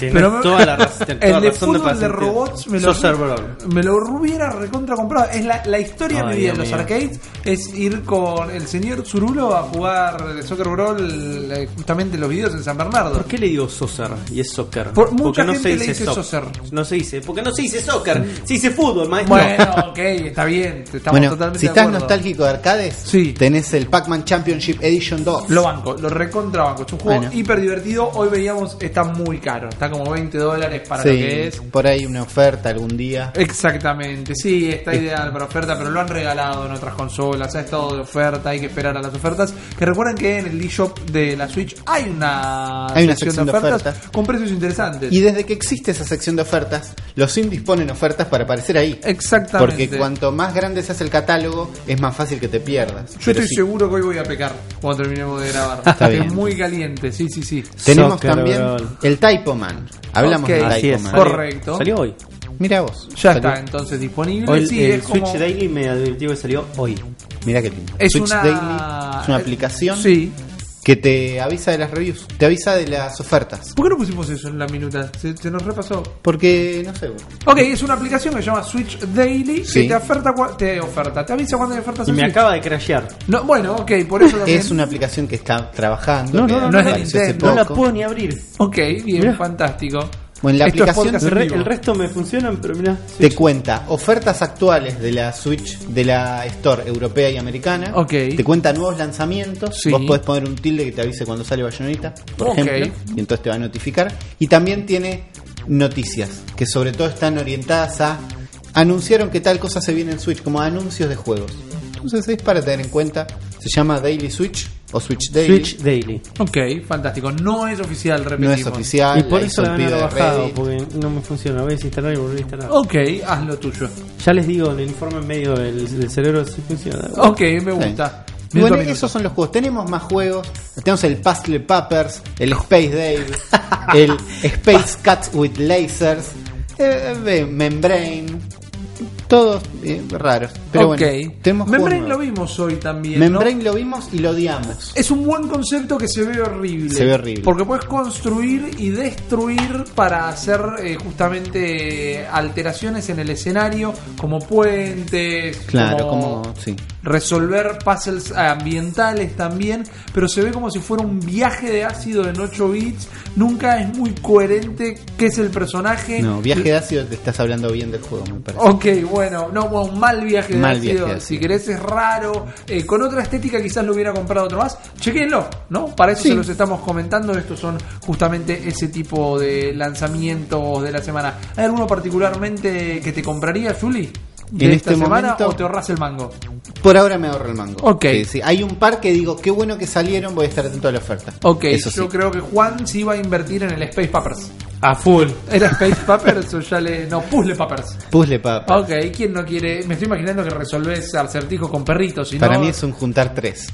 Ok, es un Candy Crush de cachorritos. Ok, bueno, me lo vendiste un poquito más si querés que te diga. Yo me ahorro el mango. Bueno, esta semana. eh, desinstalé Switch Daily, lo volví a instalar y está funcionando. Muy bien, bueno, fantástico. Yo no la tengo, así que me la voy a instalar. Es una lo, buena lo aplicación. lindo es que también puedes sumar cosas a tu wishlist en este juego, en esta app, y te va notificando si el juego que agregaste a la wishlist está en oferta o no. Nada mal. Nintendo- Porque tenemos una wishlist en la Switch Sí. que no sirve para nada. Bueno, pero estaría muy bueno que la integren a la aplicación Sí. de Nintendo y eso sería ideal. Como ya la aplicación de Xbox, la aplicación de Steam y la Claro. aplicación de PlayStation Es te que dejan comprar juegos desde la app. Para eso existe una wishlist. Exactamente.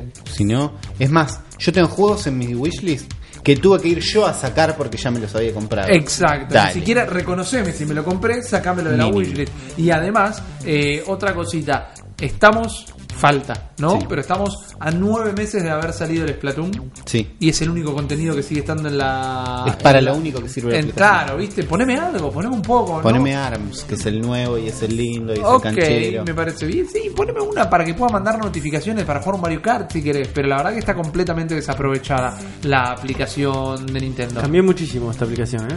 ¿Sí? Sí, ¿Se habrá tildado porque estaban haciendo justo algún tipo de cambio? Exactamente, cambió muchísimo. Sacó- Ok. Sacaron un montón de cosas. La recontra voy a revisar ahora. Es una aplicación buena para cuando estás haciendo tiempo en un colectivo, en un viaje, ¿no? O cuando decís, ¿cuánto estará tal juego? Y no tenés el store a mano. Exactamente. Entonces, nosotros ahora vamos a hacer un viaje, porque como lo habíamos prometido, hemos ido a seguir por el resto de Latinoamérica la huella de nuestra querida Nintendo para saber, porque nos interesa, porque nos importa, porque nos causa curiosidad, como el loco este que eh, tiene el archivo de la peli de Super Mario. A nosotros nos gusta saber cómo fue pegando a lo largo de esta historia que compartimos entre todos estos últimos 30 años la gran N en toda Latinoamérica. Y esta vez no fuimos a Chile. Nos fuimos a Chile y estuvimos hablando con Nicolás Copano, que es primero un oyente del programa. Exactamente. ¿no? A quien le mandamos un gran Le abrazo. mandamos un gran abrazo desde ya.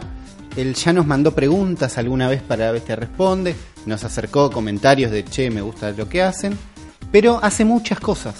Eh, también dirige un medio digital llamado MQL TV. Ajá. Tiene una productora de publicidad, es DJ, presenta noticias en la radio, en la clave ni- 92.9. Escribe una columna semanal en Publimetro. Fue el entrevistador de CQC, si no me equivoco. Escribió en Rolling Stone. Hizo de todo. Ah, esta gente talentosa me pone de la nuca, man. Perdón, ¿eh? Sí. ¿Un CQC chileno? Hubo un CQC, Un CQC por chileno, todo el mundo. Mirá. Vendieron el formato en un momento, sí. Y él en algún momento Un amigo estuvo ahí. Nico Estuvo ahí. También protagonizó programas. Protagonizó, no, condució programas de TV. Ok. Con panel, gigantes, programas de verdad que verías en la tele. Tele, sí. De esos. Sí, Estuvo sí. en la tele. Y Estuvo en la tele, hizo eso. Llegó. Llegó. hizo de todo. Y entonces sabemos que es un referente en Chile, sabemos que es un periodista. Podemos hablar de él como periodista. Sabemos que hizo de todo, sabemos que escucha el cerebro de la bestia. Nos acercamos a él a hablar un poco, Por cualidad transitiva llegamos nosotros también. claro. Y ahí nos y empezamos por ver, bueno, ¿le gustan los juegos? Porque hasta ahora no hizo cosas relacionadas a los juegos. Sabemos que le gustan. Ok. ¿no? Entonces le preguntamos qué, qué lugar tienen los juegos en su vida. A ver, eh, tienen un- una posición central, ya que en estos días soy un hombre muy ocupado ¿Mm? en labores más bien ejecutivo-creativas. Entonces es una gran forma de volver a conectarme con el niño interno. Está muy bien. Eh, tengo una historia, que es que yo tuve una NES en los años 90, 1992, 91 hice mi cabeza, y nunca tuve Super Nintendo. Eh, en primera La instancia, claro, soy una persona que eh, Sí. tuvo NES y luego eh, mi papá, que es arquitecto, tenía una computadora que primero tuvimos un 286 y luego un 486. Eh, multimedia, una computadora multimedia. Yo te voy a contar el contexto de Chile, país nintendero y país relacionado con tecnología. ¿Por qué, por qué la gente viene afuera a comprar tecnología a Chile? Ahí te lo voy a explicar. Eh, entonces, yo nunca tuve un Super Nintendo, sí lo tenían amigos del barrio y otras expresiones, que alguna vez me lo prestaron o nada, hacíamos intercambio de cosas, pero eh, eso dejó un- una potente, eh, o sea, cal- caló hondo en mí y después cuando fui más grande y tuve la experiencia de trabajando en medios de comunicación, soy conductor de tele, escribo, etcétera, eh, cada vez que sale una consola de Nintendo me la compro el día en que sale. Ah, muy bien. manija. Manija, Entonces, nada, eh, luego tuve eh, Nintendo 64, el Nintendo 64 lo cambié por un PlayStation, traicioné a Nintendo, cosa que me, me arrepiento toda la vida, pero Sí, yo te voy a contar por qué pasó eso. Había cosas muy interesantes del otro lado. Crisis asiática, 1998. El pibe tiene muchísima data. La crisis asiática, hasta donde yo investigué, es algo que afectó a Chile particularmente, por más que asiática, que tuvo que ver con las exportaciones de Chile a Japón. Ah, ok, buenísimo. Entonces hubo una crisis en Chile y de esto es de lo que se aprovechó Sony, parece. eh, eh, eso me obliga a, a mí a pasar al mundo de la piratería desatada, eh, organizada por Sony. Yo siempre he pensado que la, la piratería fue una estrategia de Sony para conquistar el mercado, destruir a Nintendo y sus cartuchos. Muy buena la Y en. Latinoamérica fue Eh, clave eso. Así que puede Sí, ser. claro. Eh, Además en Brasil se mandaban a hacer las copias y Paraguay, la triple frontera como un punto de conexión con el Sonyer. Eh, me, me- me parece que es digno de análisis. Y en eso, eh, nada, me, me compro la Nintendo 64, la cambio por una PlayStation, cometo esa herejía, una PlayStation 1, Sí. eh, y luego vuelvo, no vuelvo, me salto GameCube y retorno a- en gloria y majestad a la religión nintendera con Wii. Raro momento de Nintendo igual. Muy bueno, pero raro. Claro. Eh, y con Wii retorno a- al mundo Nintendo, eh, me mantengo e incluso compro una Wii U. Ojo. eh, fue- o sea, he sido leal, he sido leal hasta con eso. Está bien, en las buenas y en las malas. en las buenas y en las malas y ahora eh, bueno soy un militante de la Switch pero la verdad la conecto mucho yo tengo todas ¿ah? tengo el Xbox tengo el Wii y tengo una Play Sí. Tengo una reflexión yo creo que el Xbox es muy complementario con el con el Switch Como que en, en este momento tu dúo, tu dúo dinámico es la Switch, que por ahí la tenés encima, y la Xbox conectada en la tele. claro esa es mi jugada Interesante el combo, ¿eh? Está muy bien. ¿Y en qué, parece, en qué te parece que se complementan? me parece que el catálogo eh, Xbox es bastante más interesante y tiene casi las mismas propiedades que el de PlayStation. Me parece que el, el jugador de PlayStation es más man- mangaka. Sí, puede ser. Es muy, es muy de los exclusivos también. Claro, medio manga exclusivo. En cambio el de Xbox es un tipo más informal que quiere blockbusters. Sí. O sea, es una muy buena consola complementada con un buen análisis de Metacritic. Claro, está muy bien. O sea, eh, yo, yo me guío por Metacritic en mis compras. Entonces, me parece que los, los clásicos de, de esas consolas tienen que ir por Xbox y funciona muy bien. También tengo una Play, pero mm, la, la uso menos. ¿Qué, qué estás jugando en este momento? Si ahora te tenés que volver a lo que estabas jugando. ¿En qué estás? Estaba explorando Celeste, ¿Ah? me parece que es muy bueno. Eh, y estaba repasando eh, GTA. GTA en- V. en- en- sí, en Xbox. GTA un juego que podría salir para el Switch en algún momento. A ver, está se lo- difícil. Se lo recontra juego, no un juego que sigo salió sin hace un verlo. rato. Pero hay que ver. me parece. Para mí, eh, No van a dar puntadas sin hilo, no van a sacar un nuevo sin tocar la, la Switch. Para cuando salga el GTA 6, hay que ver si Nintendo ya no está pasando a otras cosas. Claro. Igual quiero estar completamente de acuerdo con él. No tengo Xbox en este momento, la supe tener la 360, supe tener la One. Eh, me parece, esa es mi dupla. Está bien, sí, parece bien. Yo estaría con Sony porque en, en mi, en mi, yo era muy Sony y en mi pasada Nintendo es como, bueno, por lo menos estoy con japoneses. Ok, bueno. No voy bien. a transar con Microsoft. Ok. Es mi, mi- lo último que me queda. Pero bueno, él está ju- juega un montón. Sabemos que tira data por todos lados. Yo acá me empecé a dar cuenta que él había investigado más que yo para esta entrevista. Se preparó más él sobre Ulises Rivas, que claro, está bien. Él estaba muy en tema, ¿no? Con la crisis china y con todo. Y hablamos de Chile como país nintendero. Chile país nintendero. Te pongo un poco de contexto. En los años 90, después de la dictadura militar, hay un boom económico. Y ese boom económico es muy eh, compatible eh, experimentalmente con el modelo neoliberal. Y Chile decide firmar tratados de libre comercio en un plan de poder limpiar su imagen con el país que se le cruce. Los famosos TLC. Sí, En ese contexto Chile firma muchos tratados de libre comercio Skype. y con el tiempo eso se ha ido cobrando. Relaciones carnales con todo el mundo. Y eso genera de que hoy Chile sea el puerto de Latinoamérica, en el sur, más barato a la hora de adquirir tecnología. Por eso muchos argentinos vienen a buscar celulares, computadoras y otros. Porque acá tenemos menos canon para ese tipo de expresiones. ¿Y eso los afecta a ustedes también o es más para que la gente venga a comprar? ¿Ustedes tienen acceso fácil a la No, tecnología?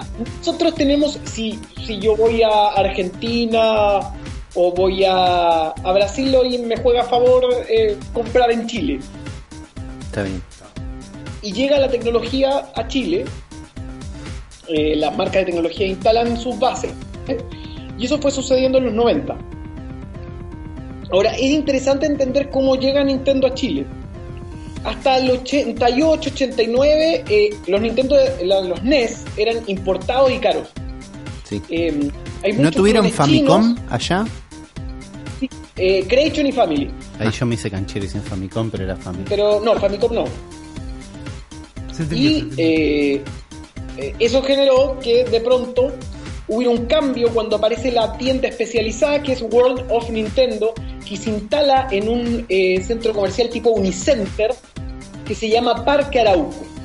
Ah, yo lo, lo he ¿Esto es oficial de. Nintendo o es.? Claro, hacen ese, esa es la instalación de bandera. Nintendo llega a Chile apoyado por H. Briones o Hernán Briones, que es uno de los fundadores de la SOFOFA, Sociedad de Fomento Fabril, y ojo, es un hombre clave en la Fundación Pinochet. Está bien. Super Mario y Pinochet. Esa es la clave. Hay un, hay una, hay Tiene mucha data. contextual. Eh, Briones es el, exporta- el importador oficial de Nintendo en Chile. Y es el principal promotor del lanzamiento en 1992 de Club Nintendo, El secreto del poder. Increíble. ¿Cómo más? Club Nintendo es. ¿Qué, qué, qué es? ¿Qué viene a ser? ¿Una revista? La revista Club Nintendo, que también fue editada en Argentina. Claro, pero es, es una versión de esa revista exclusivamente chilena. que tenía pilotos chilenos eh, y contenido dirigido hacia el público local. Ok. Claro. Ojo, es una versión suavizada de la Club Nintendo mexicana, de donde proviene el material central.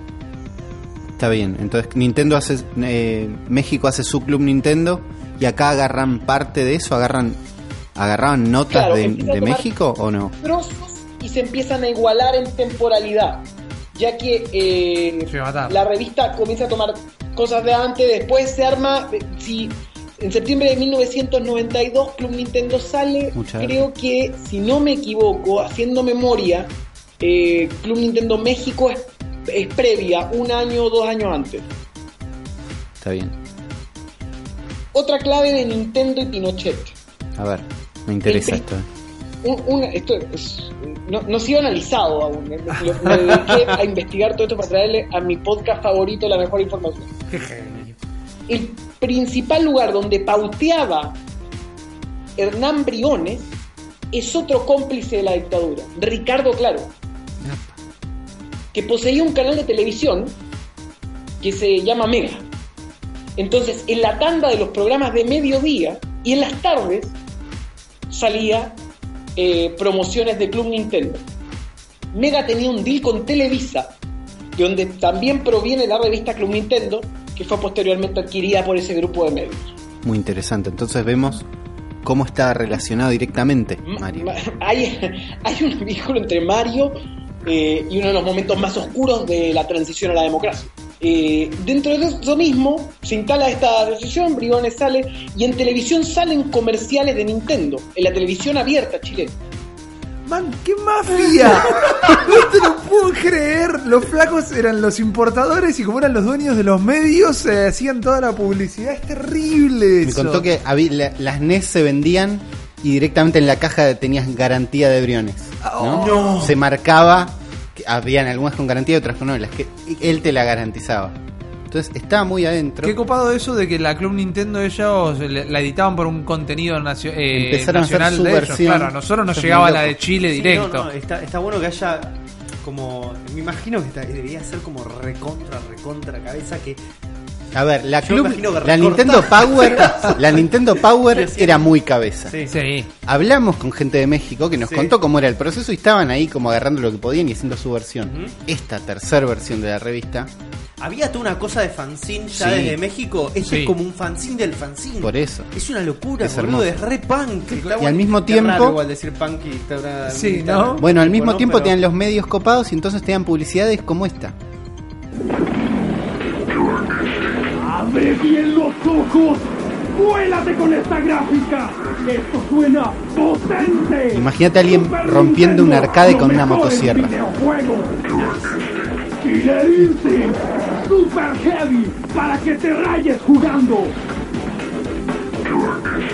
Y ahora todo lo que te gusta del Super Nintendo está en Game Boy, el portátil de Nintendo, para que juegues en todas partes. Calmate, amigo.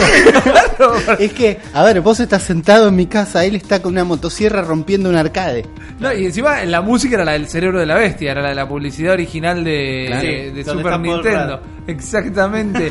Eh, qué, qué, qué manija. Es muy manija está gritando mucho. Acá tenemos otra, que esta me gustaría que la vean. No, es poco. increíble, no te lo puedo creer. Con una tapita más 200 pesos, consigue tu álbum y complétalo con los temas que aparecen en las tapas. Los primeros 5.000 álbumes llenos recibirán automáticamente un super reloj Game Boy de regalo. Además, todos los álbumes llenos participarán en el sorteo para ganar espectaculares módulos interactivos Nintendo 64 y además fantásticos Nintendo 64. Super Nintendo y entretenidos Game Boy. Consigue tu álbum y juégatela con Super Mario 64 y Yogurt Soprole. Qué grande Soprole. Para quienes no pudieron ver esto, vamos a eh, compartir viste? el link. Sí. Es el Mario 64, imágenes de gameplay y con un gran croma Made en los 90. Dos nenes que están eh, recorriendo los niveles con Mario. Saltan en las plataformas, se tiran por los toboganes, hacen el giro en espiral. Y Era teníamos, fantástico. mira esto, esto es otra publicidad de yogur. Ah, se puso con toda Soprole. Mirá a Mario saltando arriba de yogures. Esto habla de un compromiso de marcas como muy grosso. Mario se mete adentro de un yogur como si fuera una tubería.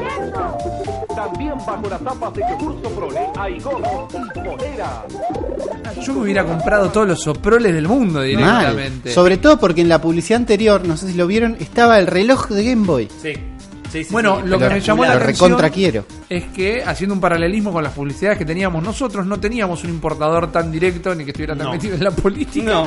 Eh, tenía, si querés, teníamos en los canales de dibujos animados las publicidades yankees traducidas, pero tenías, no, no había ninguna de producción No. nacional de cosas de Nintendo, sí estaban las de producción nacional de Electrolab, ponele, pero no había jamás ni hubo una publicidad eh, que te hablara de la familia de productos No, Nintendo, pegó- Game Boy, Super Nintendo, 64. Pegó muy fuerte en Chile, se Mal. metió en deals con En otros yogures, productos. sí. Claro. Como Antes que el cereal. Es Acá estuvo la 64 Berlingo, que era la camioneta. eh, no, para no, ahora no creo. ¿Berlingo era de Renault?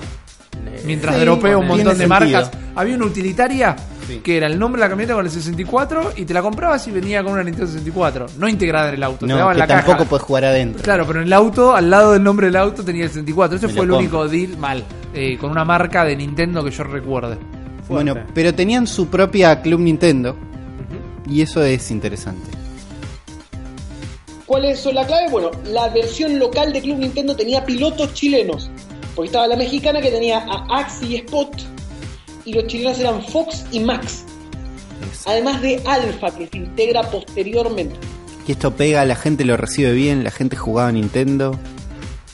La gente que juega a Nintendo, eh, eh, fomentado por esta explosión del neoliberalismo Y el consumo. más Sí. desatado, el consumo feliz. Mi- o sea, yo siempre digo, yo soy un feliz miembro de la clase media chilena de la transición a la democracia, que consume los productos Super Mario, la fantasía más plena eh, y la lectura de Club Nintendo de forma semanal, perdón, mensual.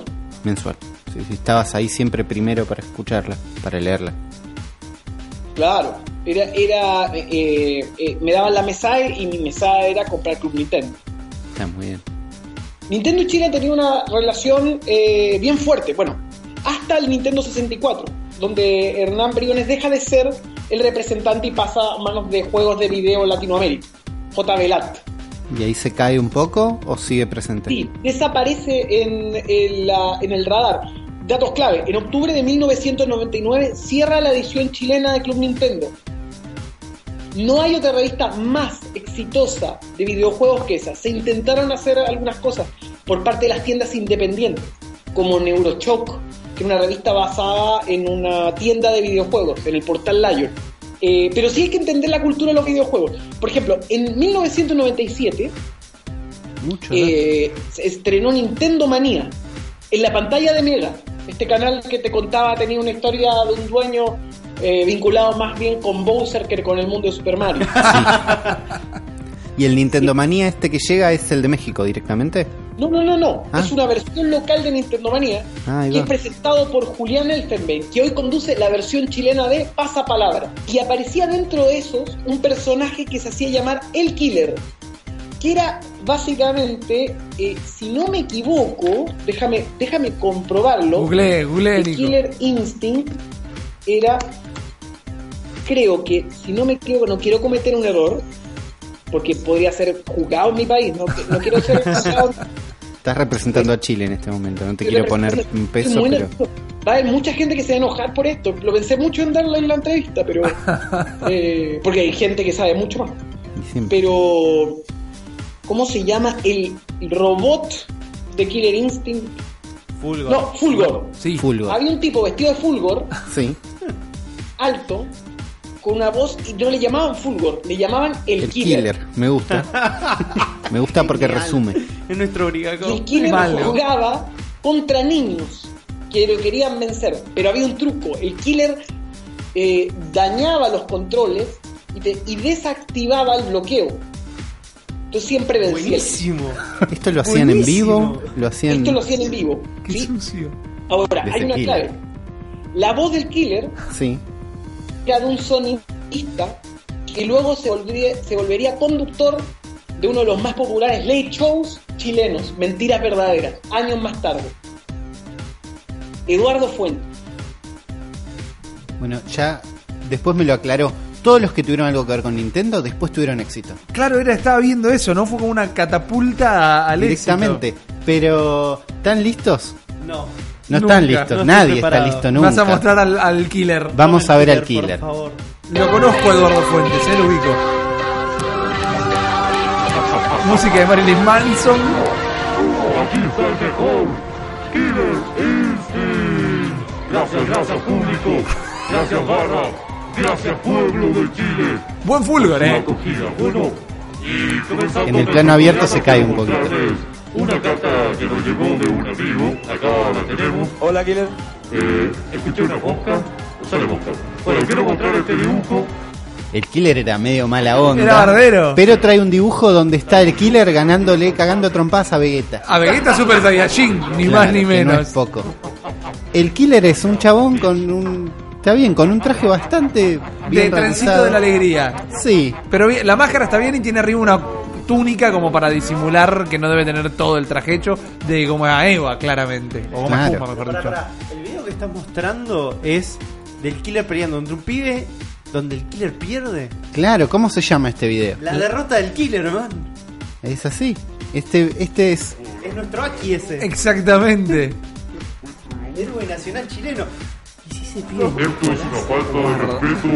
Gran, Así gran vuelta de aquí cámara puedo hablar. Cámara 1, ahí. ¿Qué pasó? Encuentro deshonesto de tu parte que hayas hecho entrar a la señora para que me desconcertara. La madre del chico entró en el medio de la pelea. Después me inventas cosas para que yo... No, no demasiado. Perdóname, pero esto de hoy está más arreglado que un cumpleaños de mono. Quiero- Qué bien. Claro, ese es el equivalente de Chile de cuando en Top Kids el pibe que se ganó la, el mueble de Super, De Nintendo. Super Nintendo, es verdad, es cierto. Qué copado. Qué me mató bueno. el killer. Me, me- me El enamoré killer del es killer. hermoso, yo me enamoré del killer. Me encantó ver el momento que ¿Cómo, pierde. ¿Cómo se llamaba el, el, el doctor, el científico de Top Kids? Me mataste, sí, ya sé de quién estás hablando, no, Sí, pero no. no me voy a poder acordar. Si querés decir dos cosas, haceme tiempo mientras hago una googleada violenta. Eh, pero sí, era el personaje, era un personaje muy parecido, pero no, no era licenciado. digamos. Lokovic, el doctor Lokovic. Es muy probable. Era el doctor Lokovic, estoy seguro. Ahí está. Ah, Pablo Markowski me va a saber corregir. Eh, Oyente del programa. Oyente del programa. Exactamente, fija, ahora no lo voy a encontrar ni de casualidad. Sigamos Bueno, con esto que ya es oro. Eh, mucha televisión. Sí, Mucha televisión. Sí, Duró un tiempo considerable. Ah, bueno, paralelamente en la televisión han habido otras exhibiciones de programas eh, vinculados con el mundo de los videojuegos. Videopoder y Cybernet, que emitieron Mega y Canal 13, eh, respectivamente, al revés. pero Videopoder lo emitió Canal 13. Y eran como resúmenes de, eh, de videojuegos que pasaban por la tele y que siempre estaban retrasados.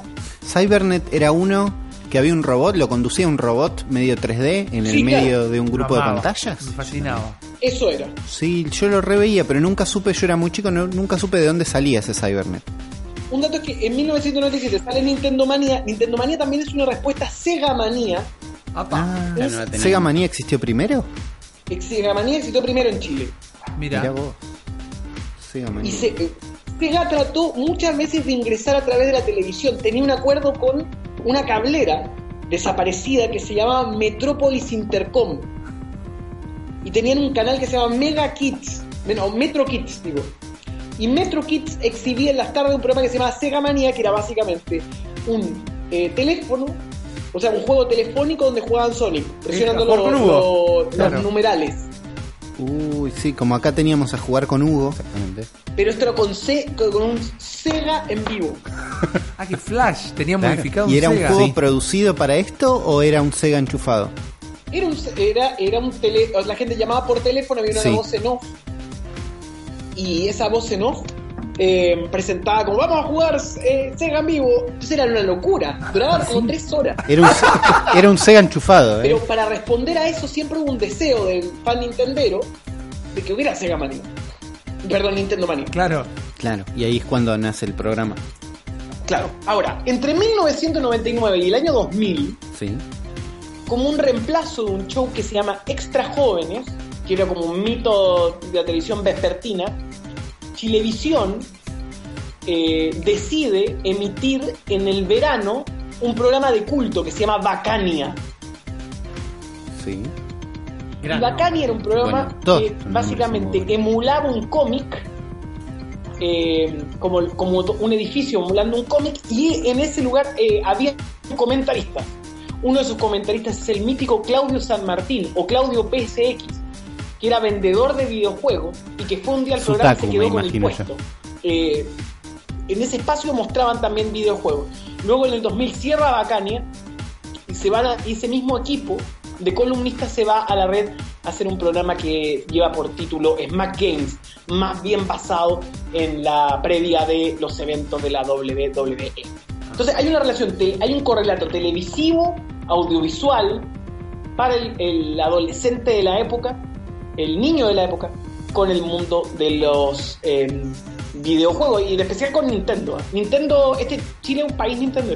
Eh, hay una hay un respeto a la marca bien fuerte. Tanto así que en el año 2012, en un evento que se llama FestiGame, que es una especie de E3 tercermundista hecha con mucho cariño, Me eh, gusta, donde, me gusta que destaques el cariño. Claro, donde ha venido oficialmente Nintendo a presentar eh, juegos con áreas completas, también Sony, PlayStation. Eh, estuvo acá Charles Martinet en el año Epa. 2012. La voz. Mira, Charles Martinet es la, es la voz de Mario. Pero acá tenemos. Es un video de Charles Martinet. en- No. Tenemos. Hi, I'm Reggie. Hola, fans de Chile. Hi, I'm Reggie Fils-Aimé, President and Chief Operating Officer of Nintendo of America. Hablando directamente de it's a Chile. pleasure Claro. to have this opportunity to speak with Chile hizo un video. Chile no. Reggie hizo un video hablándole a los fans chilenos diciéndoles que lamentaban no estar ahí. Pero sí presentándoles novedades de los juegos. Entonces, en FestiGame la, po- la, la, la presencia de Nintendo era muy fuerte. Estaba marcada Y oficialmente. para ellos de Nintendo de Norteamérica era lo suficientemente fuerte como para grabar Para ese llamar a. Reggie y decirle, dale, decí Estoy. hola. eh, Anonanano. Estoy anonanano. eh, estoy entre celoso, ofendido y maravillado. Porque además, muchísima presencia de programas de videojuegos en medios, tanto de aire como de cable, pero muchísima. Mario. y tal tenía sí, la voz de Mario. Y nada, acá tenemos a Juan Cancino, que es uno de los representantes locales que trabaja en la distribuidora de Nintendo y que imita con su look de forma perfecta a Shigeru Miyamoto. Duró un tiempo Cancino, que es uno de los representantes locales Es que trabaja en la distribuidora de Ahora les Nintendo muestro y que fotos. imita con su look de forma Es perfecta a Shigeru Miyamoto. Me gusta el homenaje. Es, es cultura nintendera muy explosiva. También hay que, hay que entender que, que esta cultura nintendera tiene algunos epicentros. Por ejemplo, existe, un, existe una galería tipo Bond Street Sí. dedicada al tema del manga, videojuego y otros, que se llama Portal Lion. Al frente hay, una, hay un paseo subterráneo, se llama Paseo Las Palmas. Ahí venden videojuegos, figuras y otros. Y es donde ¿Legales se o ilegales? La movida. No, todo legal. Todo legal, no- no es- buscar no- cosas Pirata. Claro, si quieres buscar cosas más ilegales o historia de los juegos, retro y todo material hoy en búsqueda bastante candente, tienes que ir al Persa Vivo Vivo. Buen nombre. Estás tirando Buen un nombre. circuito recopado. Unos galpones que quedan eh, en un barrio em, que se llama Franklin. Y ahí existen tiendas de antigüedades, entre ellas un galpón dedicado a los videojuegos. El persa Bio Bio. Con mucho Importante. material retro, porque muchos chicos de los 90 cambiaron ahí sus juegos de Nintendo por consolas PlayStation que incentivaron a la piratería. Está muy dolido por eso. La, la relación Sony-piratería ahí siempre presente. Siempre acá explotó. había un importado. Es más, tú ibas en un momento a las tiendas de videojuegos. Acá había una que muy, era muy popular que se llama Juisma. Y Juisma se enorgullecía de traer títulos paraguayos. Ok. Es una copia paraguaya. claro, paraguayo, ¿eh? Entonces te, ofrecían a los niños, le ofrecían paraguayo. Está bien que no, que no anden jugando cualquier cosa. Era con todo. Tenía mucha data este chabón. Mal. Sobre todo el circuito, legal e ilegal. de La galería esa, Las Palmas, dijo o algo por el Las estilo. Palmas, algo así. Eh, nuestro tenemos varios oyentes y espectadores que están viviendo en Chile en este momento y siempre nos la han recomendado ese lugar como, como un punto el de lugar. referencia. Bueno, nosotros les recomendamos el persa Bio Bio por ahí. Eh, yo quiero ir al Persa Bio Bio, quiero ir a ese mercado de antigüedades mal. Por favor. Eh, tiene mucha data, investigó mucho, sabe de dónde vienen, cuáles eran los deals detrás de los Claro. programas, qué era lo que movía los años y también hizo una breve investigación de Chile dentro de los videojuegos, representado dentro del juego. Ok. que nada, bueno, también hay que contar un poco y contextualizar que en los videojuegos hay una relación con Chile bien potente. Por A ejemplo, eh, Mario Smith el mapa donde Yoshi se mueve y aparece, Chile, apare- Chile está instalado. Pero visitamos el Teatro Colón también. Claro, es verdad. Resentido ahí, eh, le Bueno. quisiste pelear una. Me tiró mil. Está la cordillera de fondo. Yo soy lo que cree que es la cordillera de los Andes, en el 93. Eh, en Metal Warriors de SNES del 94 aparece Chile en un bosque tipo Temuco, ¿ah? que es el sur de Chile. El Metal Warrior, si no me equivoco, es un juego Área de donde ustedes también están en problemas con el tema mapuche. Sí. En todas, exactamente. ¿sí? En, en Battle Crash está Andes como uno de, la- de los lugares y hay un personaje del snowboarding de Nintendo GameCube del 2003 que se llama Kiemen Vázquez. Kiemen no es un nombre habitual en Chile, pero a ese le pusieron que era Chile. Ok, bueno, dale. Está bien, es un personaje chileno en el En el 1080. Eso. Sí, de GameCube. Gran juego. gran juego. Y eh, te das cuenta que investigó más que yo. Me sentía mal yo durante toda esta entrevista. ¿Querés que decirle que no grabó, que no quedó el archivo y la grabás de nuevo? Es terrible. Se nota que igual me, me sorprende, está bien que cada uno puede llegar a, a tener su vida profesional y, y hobbies o sus gustos por separado, pero con cuánto se ha movido en los gays en, en los medios que no en ningún momento se haya dedicado en nada particular al porque se nota cuando habla que le gusta. Le gusta de verdad, pero me- yo tengo la sensación de que lo tiene cuando hablábamos al principio de que es su vuelta a la niñez, es como su lugar sagrado que, que no le quiere gusta mezclar. tenerlo, claro, está bien. Donde Yo se come no se caga. Tiene una vocación de periodista que no va, no va a dejar de lado, nos dimos cuenta en ningún momento. Y que tiene los juegos ahí como para no mezclar. Me parece perfecto. me Por ahí no le ofrecen la oportunidad. No sabemos. Pero Armemos un medio, Nico, ya te lo digo. Ya. No, lo ponemos en Paraguay. Directamente. ¿Qué otra cosa te podría comentar? Yo, yo creo que vale. También hubo una versión de Sega Manía pero en televisión abierta, en el mismo canal donde pasaron Nintendo Manía, que se llama Sega Acción, conducido por Jennifer Warner, y posteriormente conductor de programas de espectáculo. Ya posterior a Nintendo Manía. Eh, previo, y, Ah. y me atrevo a decir paralelo. Un mismo canal que se estaba disputando el futuro del gaming. Claro. era, era una situación de altísima tensión. Los ejecutivos del canal, me imagino. Eh, Había una definición ahí que, que no estaba muy clara. Eh, Finalmente la lucha entre ser Nintendero y ser eh, de Sega era ideológica, ¿no? Yo tenía amigos con los que no me hablaba porque tenían Sega. Eso, tus amigos. ¿Tenían Sega, la- tenían Nintendo? ¿Cómo, cómo era la no, calle? en mi, en mi colegio, en mi colegio éramos más Nintendo. Mucho más Nintendo. La clase media chilena, yo me atrevo a decir que fue mucho más Nintendo hasta el hasta la crisis asiática. 1998, llegada de Sony. Aprovechan un momento débil de la economía del país y las tiendas empiezan a ofrecer cambiar de tu Nintendo 64 por un PlayStation con variedad alta de juegos. Y en esa trampa es en la que caíste y está Era bien. ahí. Él está muy todo. dolido porque cayó en Fue una maniobra oscura, no es tu culpa. Fue un plan. Fue un plan. Básicamente fue un plan. Yo creo que hubo una. Una injerencia. Yo creo. Bueno, contextualicemos un poco. Nintendo 64 era una consola maravillosa, pero que tenía serios problemas. 64 DD era algo que mis padres no querían. No querían relacionar.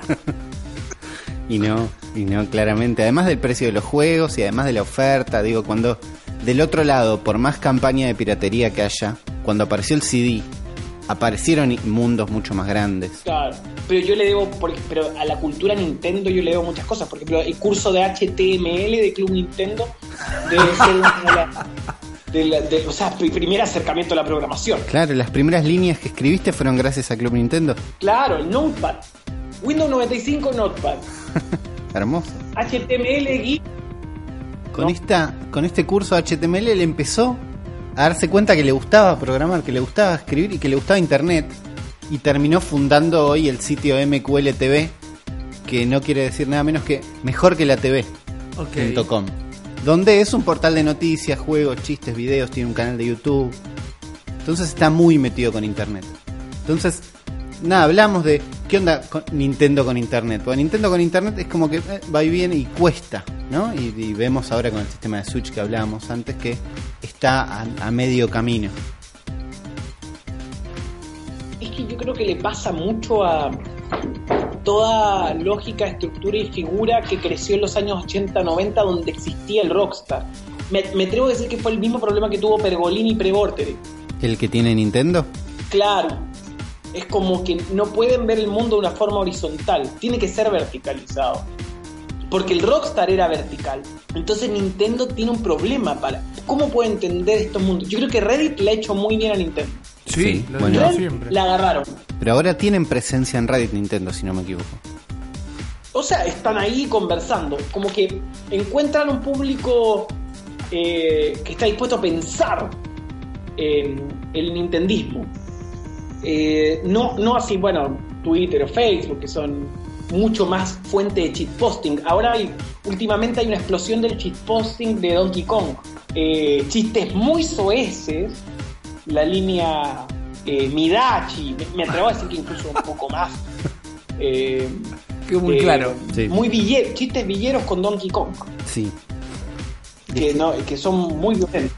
Te voy a mandar algunas pruebas. A ver. Sí, y, y el, el chip, pero debo admitir que el chip posting chileno de Donkey Kong es de los mejores del mundo. Te juro que estoy buscando dónde lo están haciendo porque no he encontrado el origen. Pero, pero he visto que gente que a la cual respeto, valoro, eh, está subiendo mucho posting chileno de Donkey Kong que es muy burdo.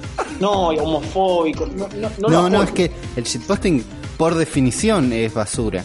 Eh, no, hay mucha basura. Te, te- te- te lo voy a escribir, ¿ah? ¿Dónde está tú? Para que ustedes lo reproduzcan. Yo no me hago responsable. No, más. no. Tranquilo, tranquilo, nosotros te cuidamos, Nico. Desde ya, como figura vinculada al progresivo. Yo lo vi y no lo entendí. Bueno, porque es muy interno. Pero mirad, les muestro unos ejemplos acá y lo comentamos un poco. Shitposting son los memes más basura. Sí. ¿no? Estamos hablando de postear por postear en, y en cualquier cosa. Pero acá tenemos uno, por ejemplo, donde tenemos dos. Tenemos a Donkey Kong y Donkey Kong Jr. y dicen, buena Kong padre, buena Kong pipa. Vamos a comprar un juego al Bio Bio. Vamos, po. Y ahí vemos una imagen del persa Bio Bio. Que por ahí no lo entendías porque te faltaba contexto Claro, ahora lo entiendo un poco. vemos el- un banner, ¿no? Y un lugar, una feria, ¿no? Y dice Persa Bio Bio, consulta. Porque el chiste de esto es usar Kong en las palabras. Consulta, ¿cuánto vale el Donkey Kong Country? Y hay una imagen, esto es una viñeta dibujada en Paint, Mal. donde vemos un viejo que dice 40.000, es escaso y de colección.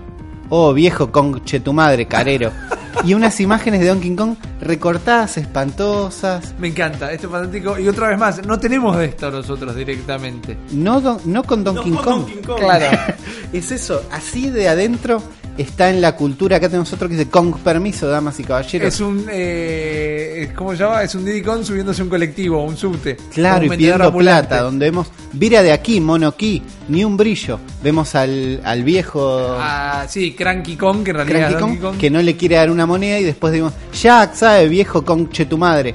Y vemos un Diddy Kong en un auto mal escalado. Hermoso. Es horrible esto que estamos viendo, pero es lindo al mismo tiempo porque es, es cultura pura Claro. para mí el shitposting.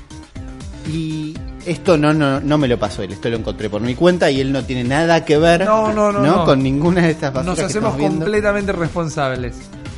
Eh, pero bueno, es eso, es hasta ahí llegó la cultura de Donkey Kong en Chile para llegar hasta el shitposting que según destaca, y yo le creo porque es un periodista reconocido, de los mejores del mundo, el shitposting de Donkey Kong chileno.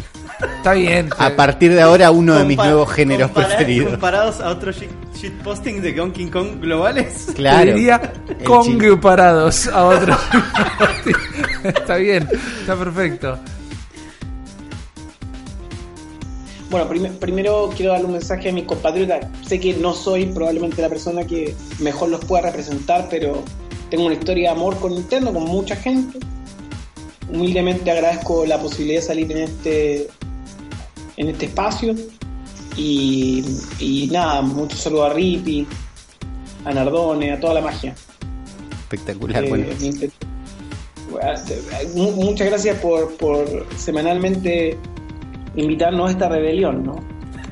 Este, este momento tan, tan próspero, tan, tan íntimo, que, que mm, es el cerebro de la bestia. Yo ahora me siento re mal. Yo un poco también. Me siento re mal. Porque, a ver, a toda nuestra audiencia, principalmente a vos, imagínate que te estoy viendo a los ojos en este momento una transición Buenos Aires-Chile. Eh, te gusta tanto y, y nosotros lo hacemos tanto con lo, con lo último que nos queda en el frasco, con- con- nos arrastramos tanto, me pone muy contento también, porque... Porque es cultura, también como lo decía Chile, ¿no? Estamos tras eh, lo Chile, digo Uli. ya, ya se me quedó. Eh, me encantó todo lo que contó. Me encantó, Increíble. es increíble realmente. Increíble. Por esto la sección de Billy es mi sección favorita porque vamos de alguna manera eh, entreviendo cómo se va entrelazando Nintendo con distintos tipos de cultura. Claro, claro. Y hemos visto en México lo que sucedió, hemos visto en Chile ahora. Me encantaría poder seguir recorriendo por el resto de Latinoamérica, a ver qué ADN hay de Nintendo. Lo vimos en Venezuela también con Sí. el muchacho que hacía... Hacker de Wii. Hacker de Wii. Exactamente. Es como, Uri, magnífico. Muchas gracias, Nico. Le pusiste una onda inigualable. Mal, me diste increíble. ganas de ser un poquito mejor, Nico. ¿Qué quieres que te diga? Po- Porque si A todos. Y un poquito más chileno por ahí. Claro, Probablemente. totalmente, totalmente. Y eh, con, con esta enemistad medio basada en, en- en viejos cuentos que cargamos, eh, vayamos por el lado del gaming nosotros, vayamos por el lado de las cosas que nos me gustan y que encanta, nos me unen. encanta este high five nintendero que nos estamos dando. A través de la cordillera. Transandino. Me encanta, fantástico. No, posta. eh, muchísimas gracias, Nico. Posta por, por el tiempo para la entrevista. Increíble. eh, porque se toma Porque un además ratito. un profesional. Hablaron un montón, además. Estuvimos una hora hablando, entonces le agradezco que me dedique una hora porque es tiempo. Totalmente, totalmente. Muy contento. Muchas gracias, Uli, una vez más por Nada. demostrar porque esto es el podcast de Uli, alias el cerebro de la bestia. Y andás a ver a dónde viajamos próximamente, ¿no? Con qué nos vamos a encontrar en, en el próximo viaje. Eh, Están- Estamos tirando el anzuelo. Exactamente, pero es lo que hacemos. Hablamos de Nintendo Sí. porque nos gusta. Tratamos de transformarlo un poquito en nuestra pasión. En algún momento viviremos esto. ¿Quién te dice? Con todo el cariño y con todo el agradecimiento y con todo el aprecio que le elevo y le extiendo a Nico, nada me va a sacar el ataque de celos del mensaje de Reggie eh, para Chile. Y es difícil eso. Es como que me pegó en un sector muy personal porque lo banco mucho a Reggie. Pero bueno, vamos a seguir laburando justamente para que en algún momento nos reconozca. Así que no me queda otra cosa que decir, como empezaron a notar a través del arrastre de mis palabras, es que es un Vos horario podés, bastante tarde y es momento de concluir el episodio del Cerebro de la Bestia de esta semana. Espero que les haya gustado.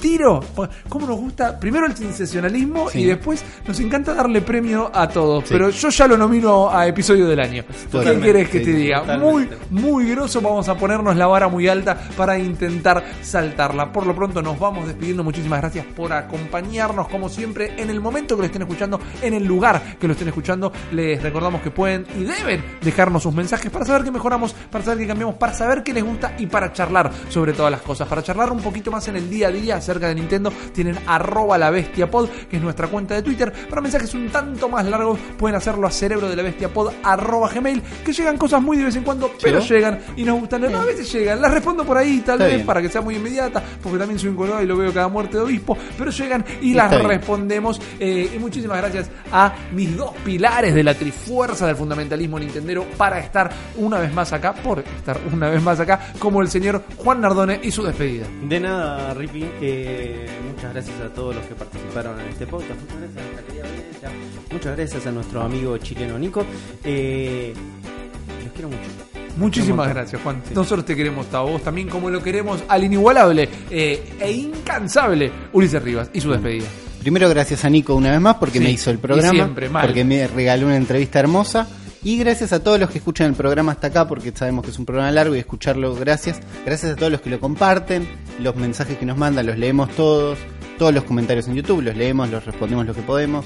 Así que gracias por eso. Vamos a seguir ahí. Exactamente, y vamos a seguir intentando mejorar. Tienen dos maneras ustedes para ayudarnos a mejorar un poquito. La primera, la más complicada, es a través de nuestro Patreon, en patreon.com barra Zona Fantasma TV, donde realmente estamos y seguimos sorprendidos de la cantidad de colaboradores. Eso nos ayuda a mejorar las cositas un poquito más técnicamente. Y si no, como comprendemos que la economía es complicada en todo el mundo, eh, pueden ayudarnos con el compartir compartir directamente para que más gente Siempre se ayuda. sume a esta fiesta nintendera. Por lo pronto, yo, Riffy, me despido una vez más y nos volvemos a ver la semana que viene en un nuevo episodio Del cerebro de la bestia.